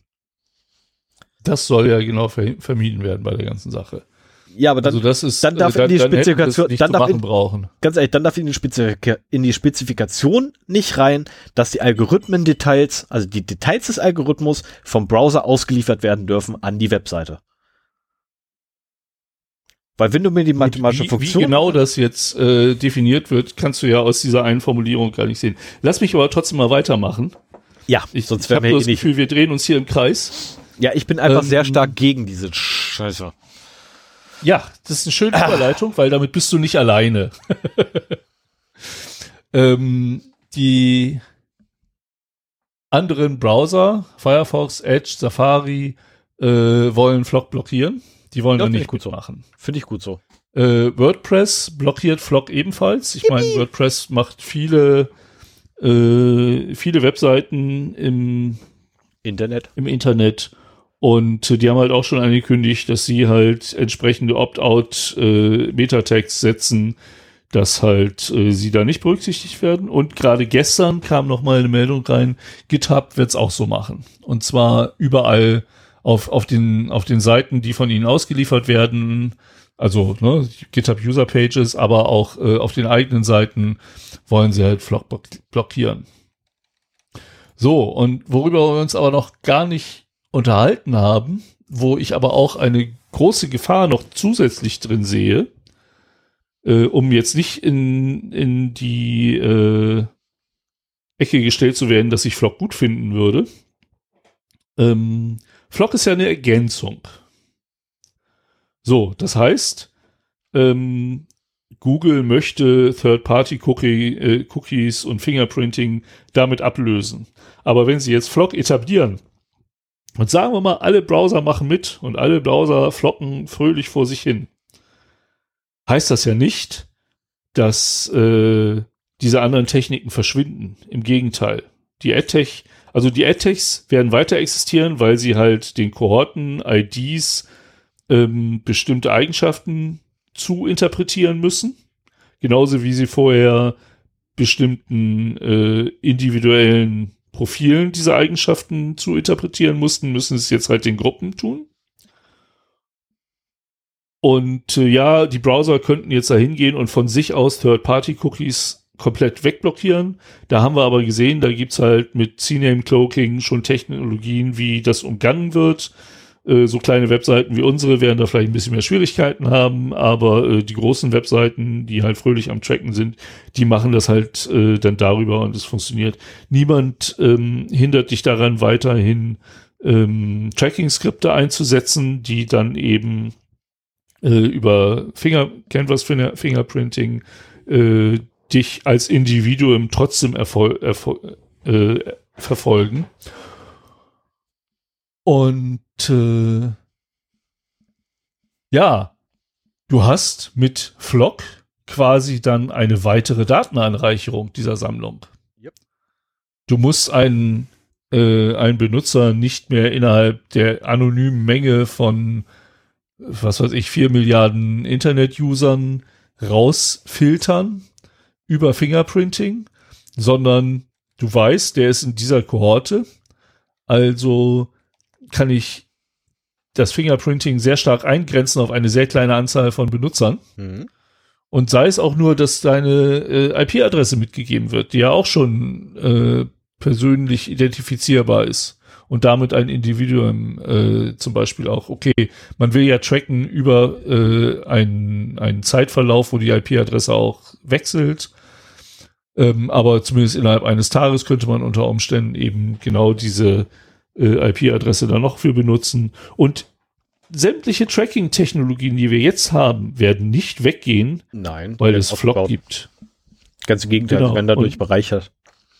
Du, du Und gibst der AdTech-Industrie damit einen weiteren, für sie recht genau, deswegen wundert es mich auch, dass sie sich kritisch da, dazu gemeldet haben. Vielleicht denken sie sich auch einfach, auch das brauchen wir nicht, wir sind schon genau genug und äh, dann spielen wir ausnahmsweise mal mit den anderen mit. Aber ähm, du gibst denen halt ein weiteres Merkmal, womit sie ihr Tracking äh, genauer gestalten können. Mhm. Und die werden halt die alten Techniken trotzdem problemlos weiterfahren und damit eben noch genaueres äh, Tracking ermöglichen. Ja, der, der Grund, also einer der Gründe, warum die Tech-Firmen sich hier gerade alle dagegen sträuben, ist ja, weil ähm, Google äh, bei Chrome angekündigt hat, dass sie grundsätzlich Third-Party-Cookies nicht mehr akzeptieren werden. Und zwar per se, sondern nur noch Flock. Und das ist der Grund, warum die sich da hinstellen und sagen, äh, sorry, aber das geht gar nicht. Völlig verständlich. Ähm, ja, aber Firefox macht das ja auch schon. Äh, ich habe, ja, aber bei Firefox hast du eine Option dafür. Und die funktioniert auch nicht immer. Ne, also Firefox lässt da durchaus Third-Party-Cookies durch. Ne, ja, und also je nachdem, wie die aussehen, werden die halt erst nach ein paar Tagen gelöscht und so weiter. Ja, genau, ne? Und Chrome hat halt gesagt, oder Google hat halt gesagt gehabt, wir machen die grundsätzlich, verbieten wir die Ende, ihr müsst Flock nutzen. Ähm, würde ich auch auf die Barrikaden gehen, wenn morgen einer ankommt, sagst du, ab sofort musst du deine Haustür dreimal abschließen, anstatt nur zweimal, äh, erhöht den Sicherheitsfaktor. Nee, Komm, geh einmal statt zweimal. ja, genau. Mhm. Nee, dann lieber zweimal, erhöht den Zeitaufwand. Ähm, und der nächste Punkt, den ich ganz kurz nochmal äh, erwähnen möchte, weil ich da, also gerade als du es quasi erwähnt hattest, ne, dass GitHub sich dagegen stellt und ebenfalls Flock äh, blockieren möchte, äh, habe ich mich dann gefragt, warte mal, GitHub, die gehören doch zu Microsoft, warum macht da Microsoft nicht gleich noch selber mit und sagt, unser Betriebssystem blockiert's. Also quasi auf der Betriebssystemebene. Nee. Das, äh, also sie haben es ja also angekündigt für Edge. Genau, Sie wollte gerade sagen, also Sie können es nur für den Browser, keine Frage. Na, aber ähm, Microsoft könnte sich offen dagegen positionieren und nur sagen, unser Browser macht nicht mit. Ich meine, wenn GitHub ein Microsoft-Unternehmen, übrigens, nur mal so nebenbei, äh, deswegen war ich gerade ein bisschen auch abgelenkt, weil ich nämlich nachgucken musste, ob ich, ob ich recht habe, dass sie zu Microsoft gehören. Weil äh, ich war mir nicht mehr sicher, ob GitHub oder GitLab äh, von Microsoft geschluckt wurde und GitHub wurde geschluckt. So, die sagen, mhm. ähm, Flock-Tracking machen wir nicht. Ja, warum macht Microsoft das dann nicht auch bei sich auf den Webseiten und sagt so von vornherein so, hier unsere Webseiten alle in unserem gesamten Konglomerat werden es nicht unterstützen. Das wäre eine viel coolere Aussage, auch von Seiten von Microsoft wäre eine viel coolere Aussage. Ähm, Apple hat sich, also ich, zumindest weiß ich nicht, ob Apple, äh, oder nein, ist verkehrt. Ich weiß bisher noch von keiner Aussage diesbezüglich von Apple, dass die sich hingestellt hätten und sagen, auf unserer Website wird es Flock nicht geben. Das ist ja mal Website gesteuert. Ja, oder Browser gesteuert. Ja, der Browser kann es der Webseite anbieten. Aber die Webseite bestimmt, ob es benutzt wird oder nicht. Ja. ja. Und das ist ja eh eine Umkehrung. Das ist ja schon mal eine Umkehrung des, äh, des, äh, des Machtverhältnisses, weil aktuell ist ja so, ähm, ich bestimme, ob mein Browser Cookies akzeptiert oder nicht. So, zukünftig ist nicht mehr, bin ich es nicht mehr, der bestimmt, ob mein Browser die akzeptiert oder nicht, sondern die Webseite bestimmt, ob mein Browser mir eher das gibt oder nicht. Das war ja die Sache, dass es für die Benutzer kein Opt-out gibt. Ne? Genau, ne? Was ich meine, totale grausamer Mist ist. Du, du bestimmst auch bei den Cookies nicht. Äh, also da, da kommen wir wieder zu den Cookie-Bannern und letztendlich, ja, ob das gemacht wird, was da äh, behauptet wird, ist noch eine ganz andere Sache. Das müsste schon, also das ist eine Funktion, die müsste auf Browser-Ebene implementiert werden. So jedes Cookie, ach, das wird ja auch nicht gehen. Also ähm, aber dass du da auf einen Knopf drückst, in de auf dem steht äh, akzeptieren und fortfahren, akzeptieren wie ausgewählt oder sowas, heißt ja nicht, dass das wirklich passiert. Dem musst du vertrauen, bei jeder einzelnen Webseite wieder. Ja. Und äh, insofern, also man, ja, man könnte das anhand der gesetzten Cookies vielleicht sehen, aber auch das lässt, ließe sich verstecken. Und äh, also das ist ja eine Kontrolle, die dem Nutzer da scheinbar gegeben wird, der man nicht unbedingt glauben muss und die auch völlig überflüssig ist. Man hätte da irgendwie äh, zwei Einstellungen im Browser, so von wegen hier Essential und Non-Essential Cookies.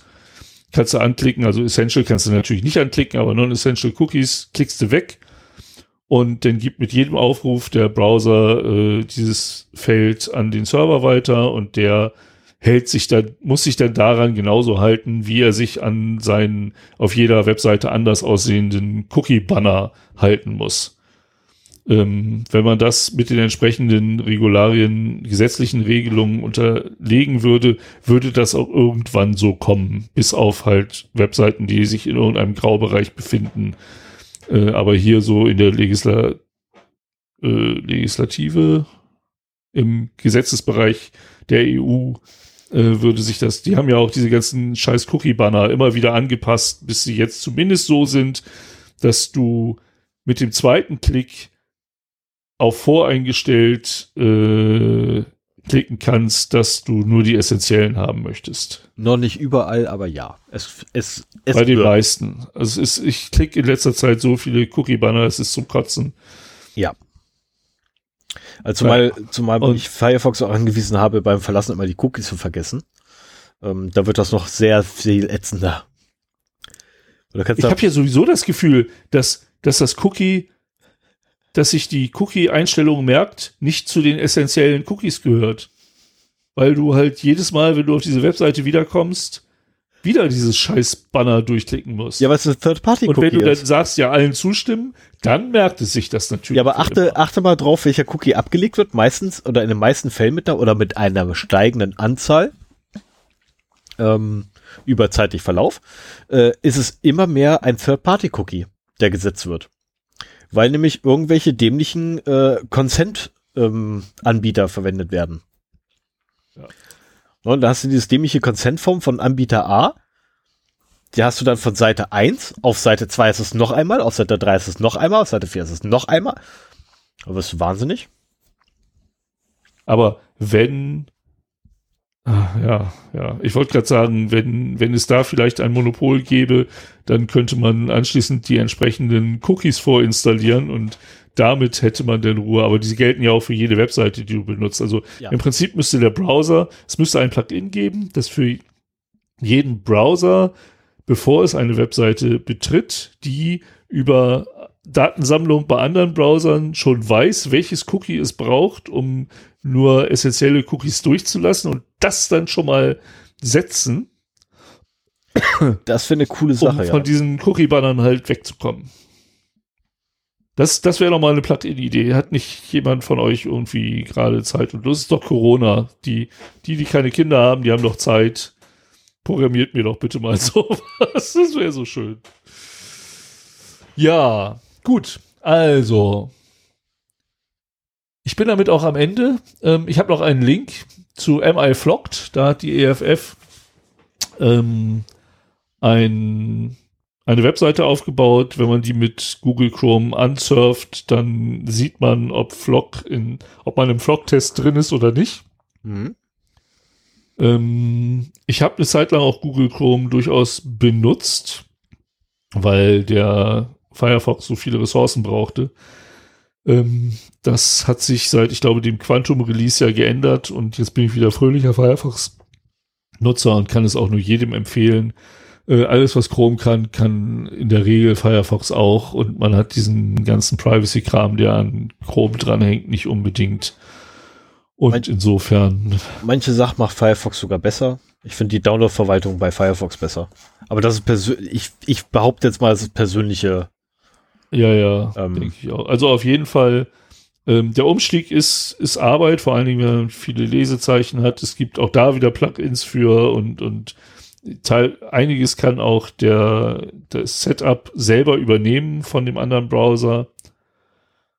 Ähm, aber es, ich finde, es lohnt sich, äh, weil da kann man wirklich auf die äh, Google Software verzichten, weil es gleich gute äh, Alternativen gibt und dann hat man nicht das komische Gefühl, dann auch noch mit einem Browser dieses äh, Tracker, dieser Tracker-Firma halt unterwegs zu sein. Ich nutze viele Google Services, äh, ich bin da selber schuldig, ähm, die machen sehr gute Services und ähm, lässt sich leider nicht vermeiden, aber ähm, da ist wenigstens ein Punkt, äh, der nicht wehtut, den man halt machen kann.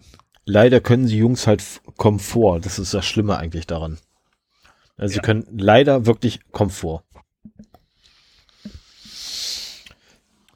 Ja, das war das Thema.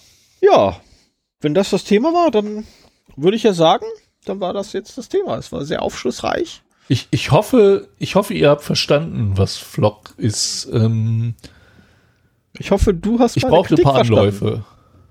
Was? Ich hoffe, du hast meine Kritik verstanden. Ja, ja, es, es brauchte, es brauchte ein wenig.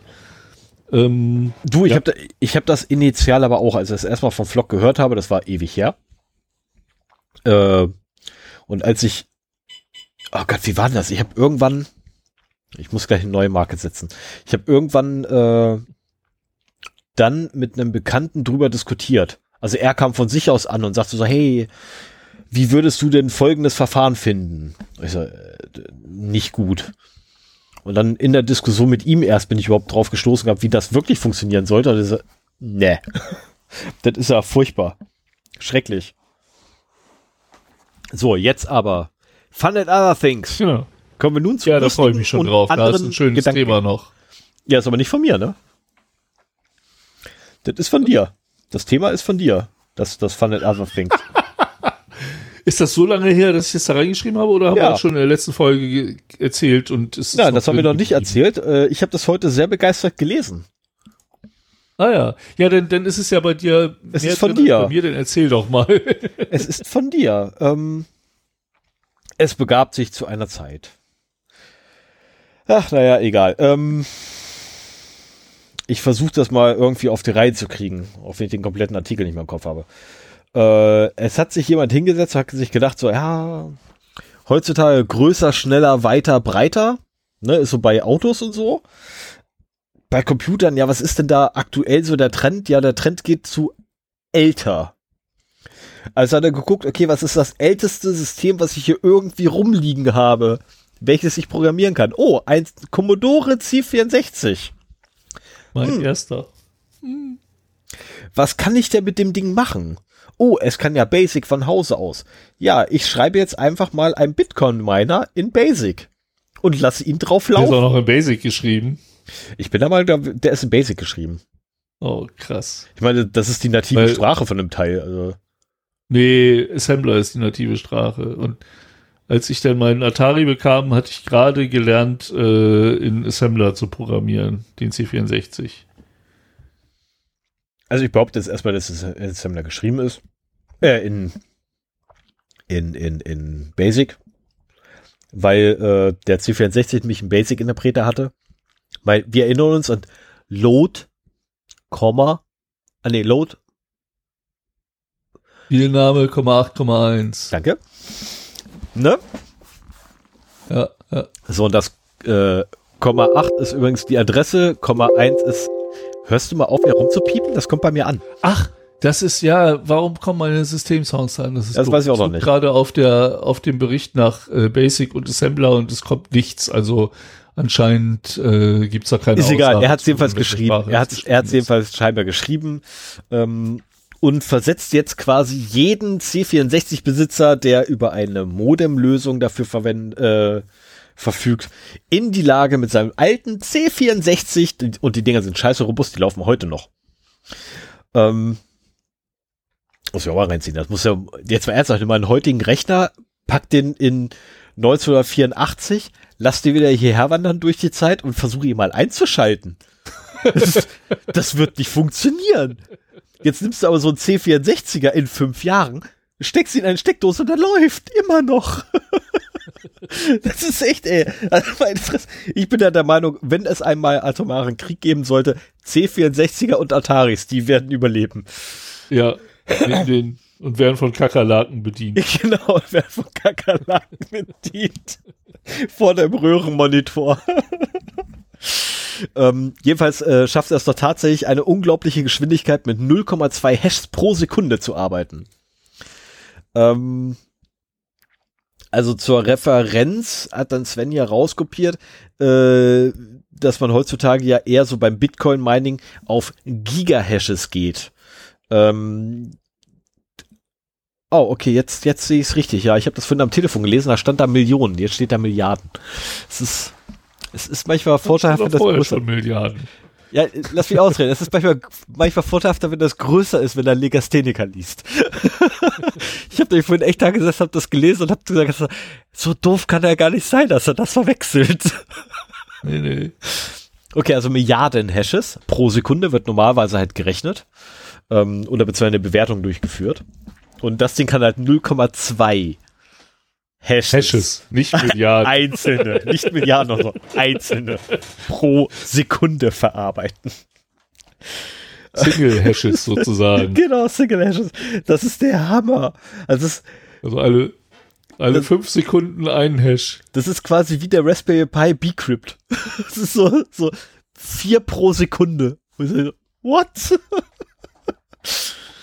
ähm,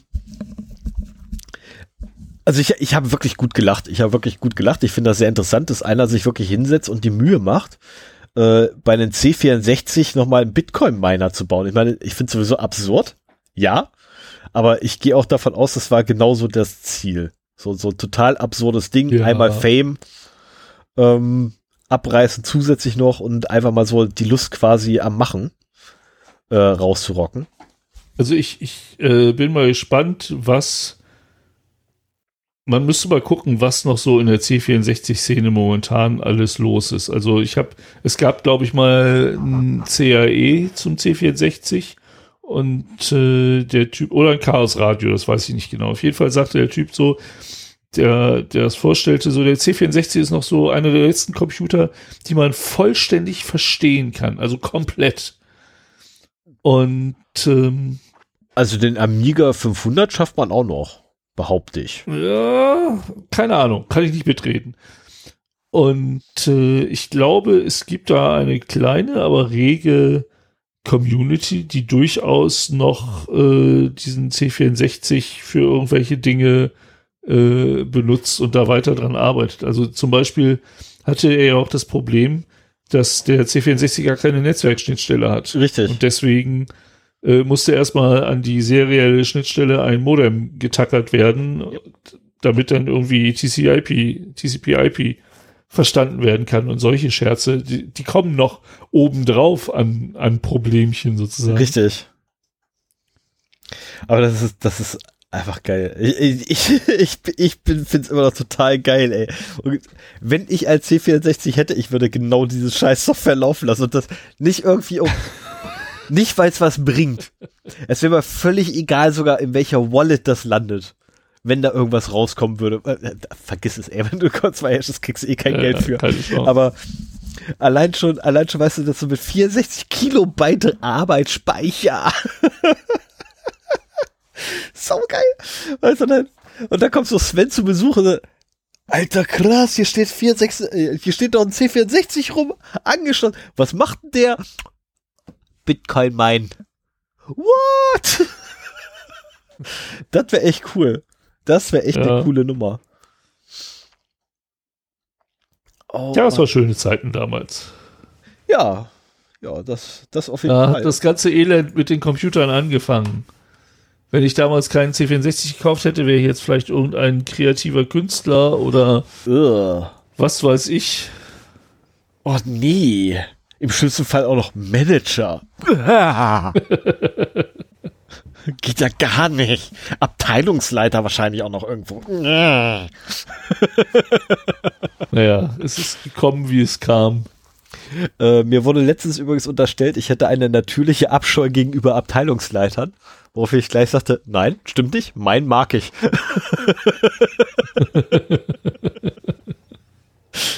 ähm, gut, aber da, in, der, in der letzten Woche sind eh ein paar Aussa Aussagen gefallen, da habe ich echt jedes Mal lachen müssen.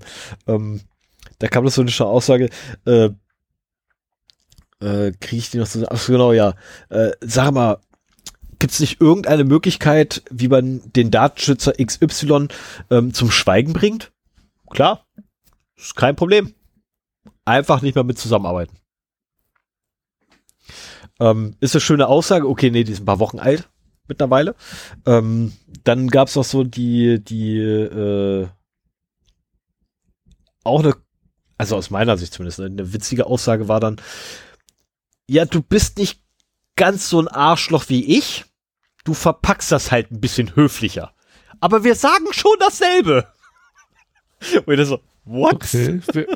ging das in deine Richtung oder? Das ging in meine Richtung, Richtung, es ging in meine Richtung. Wo ich dann okay. so, okay.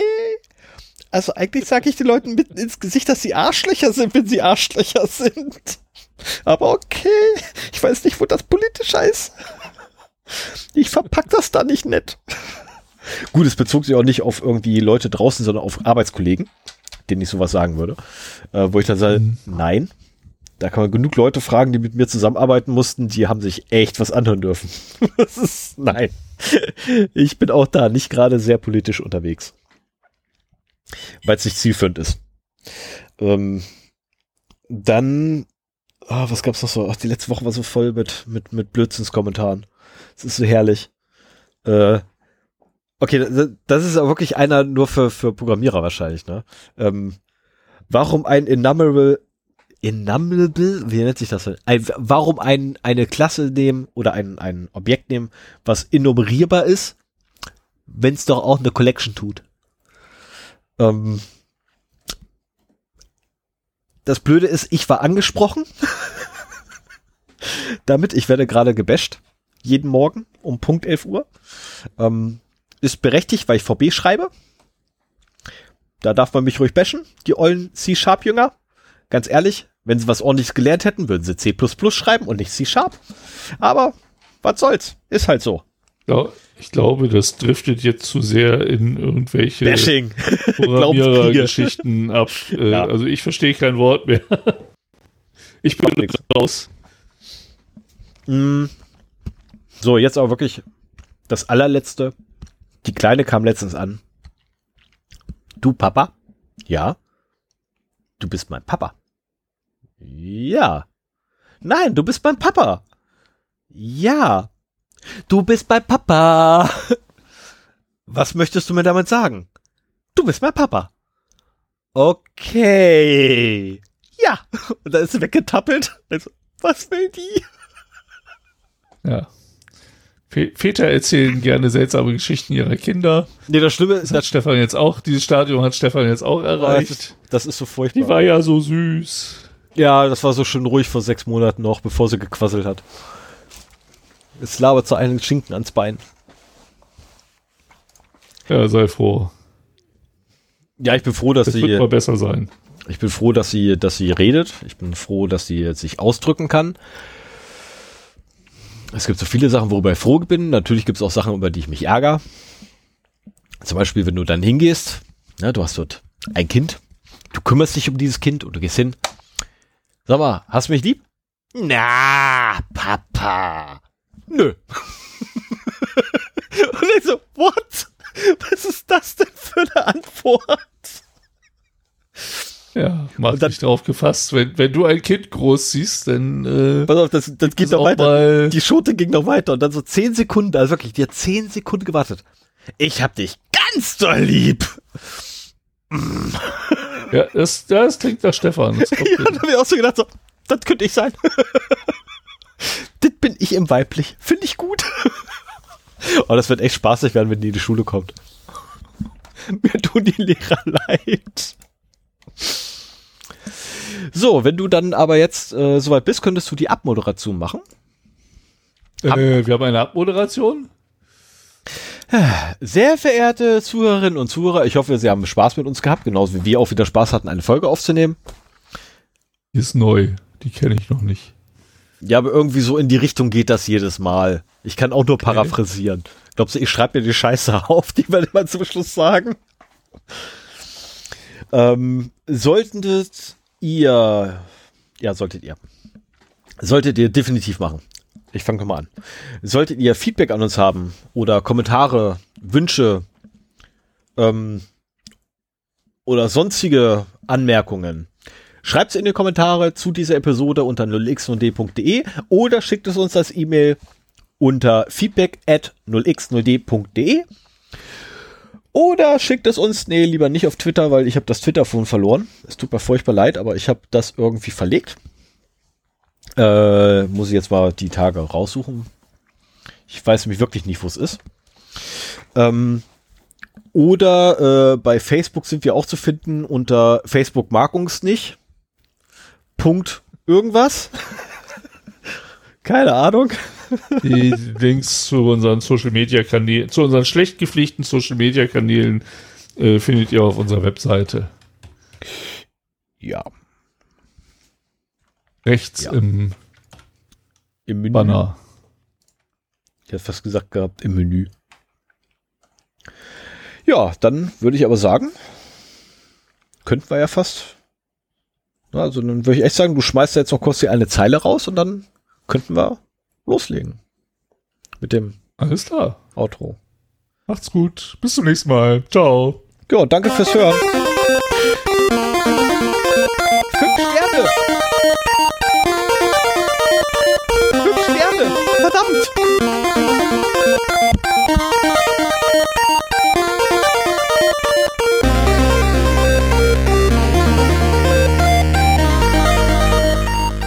Was Gib, willst du sagen? Gibt uns einfach noch fünf Sterne Deluxe bei iTunes oder bei sonstigen Bewertungsplattformen, die ihr irgendwie noch zur Verfügung habt.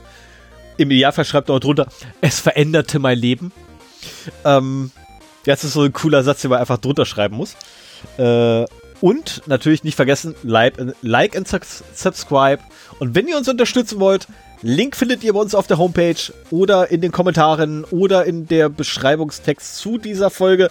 Und ich wedel hier rum, wie die Leute, die wir, die ich gerade zitiere, das auch immer machen. Er versucht. Ich glaube, Stefan wäre lieber ein YouTuber. Nein, ich hasse YouTuber. Wir haben übrigens, wir haben übrigens schon 23 5-Punkte-Bewertungen. Und zwar Schnitt 5.0. Bitte nehmt oh. das nicht als Challenge, den runterzuholen. Nein, also grundsätzlich gibt es keine Challenge, einen runterzuholen, also Himmels Willen.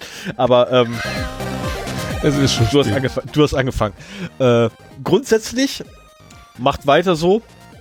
Wo haben wir die denn? Bei iTunes. Oh. Oh. Da muss ich ja ganz normal.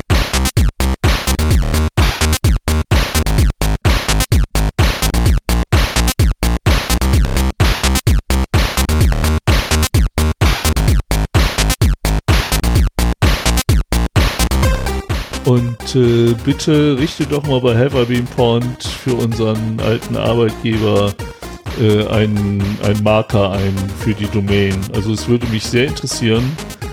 Es sind nicht alle von uns in den gleichen, aber wir beide sind teilweise in den gleichen mit unseren E-Mail-Adressen. Ähm, ich kann normalerweise aus meinen privaten E-Mail-Adressen sehen, wo die Daten verloren gegangen sind, aber äh, da halt nicht, weil ich habe nur eine dienstliche. Das würde mich aber auch Und es wäre interessant zu sehen, wer oder wie breit das in unserer Firma ver vertreten ist. Ob das irgendwelche Webseiten sind, auf die wir von Berufswegen äh, zugegriffen haben oder so. Also mich würde es jetzt echt gerade interessieren, wo ich drin war.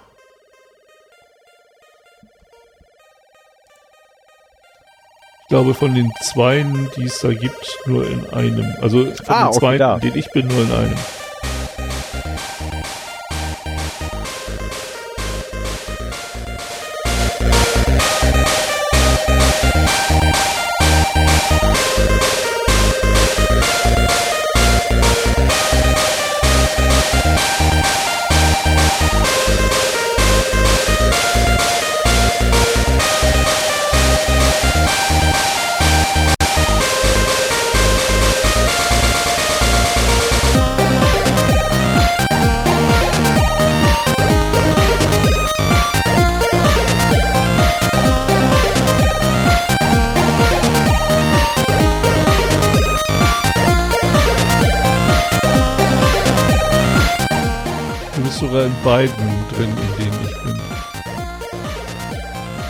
Ja, ich habe es auch gerade. Apollo, Juli 2018. Genau, im PDL. Apollo. Engagement startup Apollo left a database containing billions of data points publicly exposed without a password. Okay. Und Oktober 2019, da war ich, da war ich schon fast ein Jahr nicht mehr in dem Unternehmen.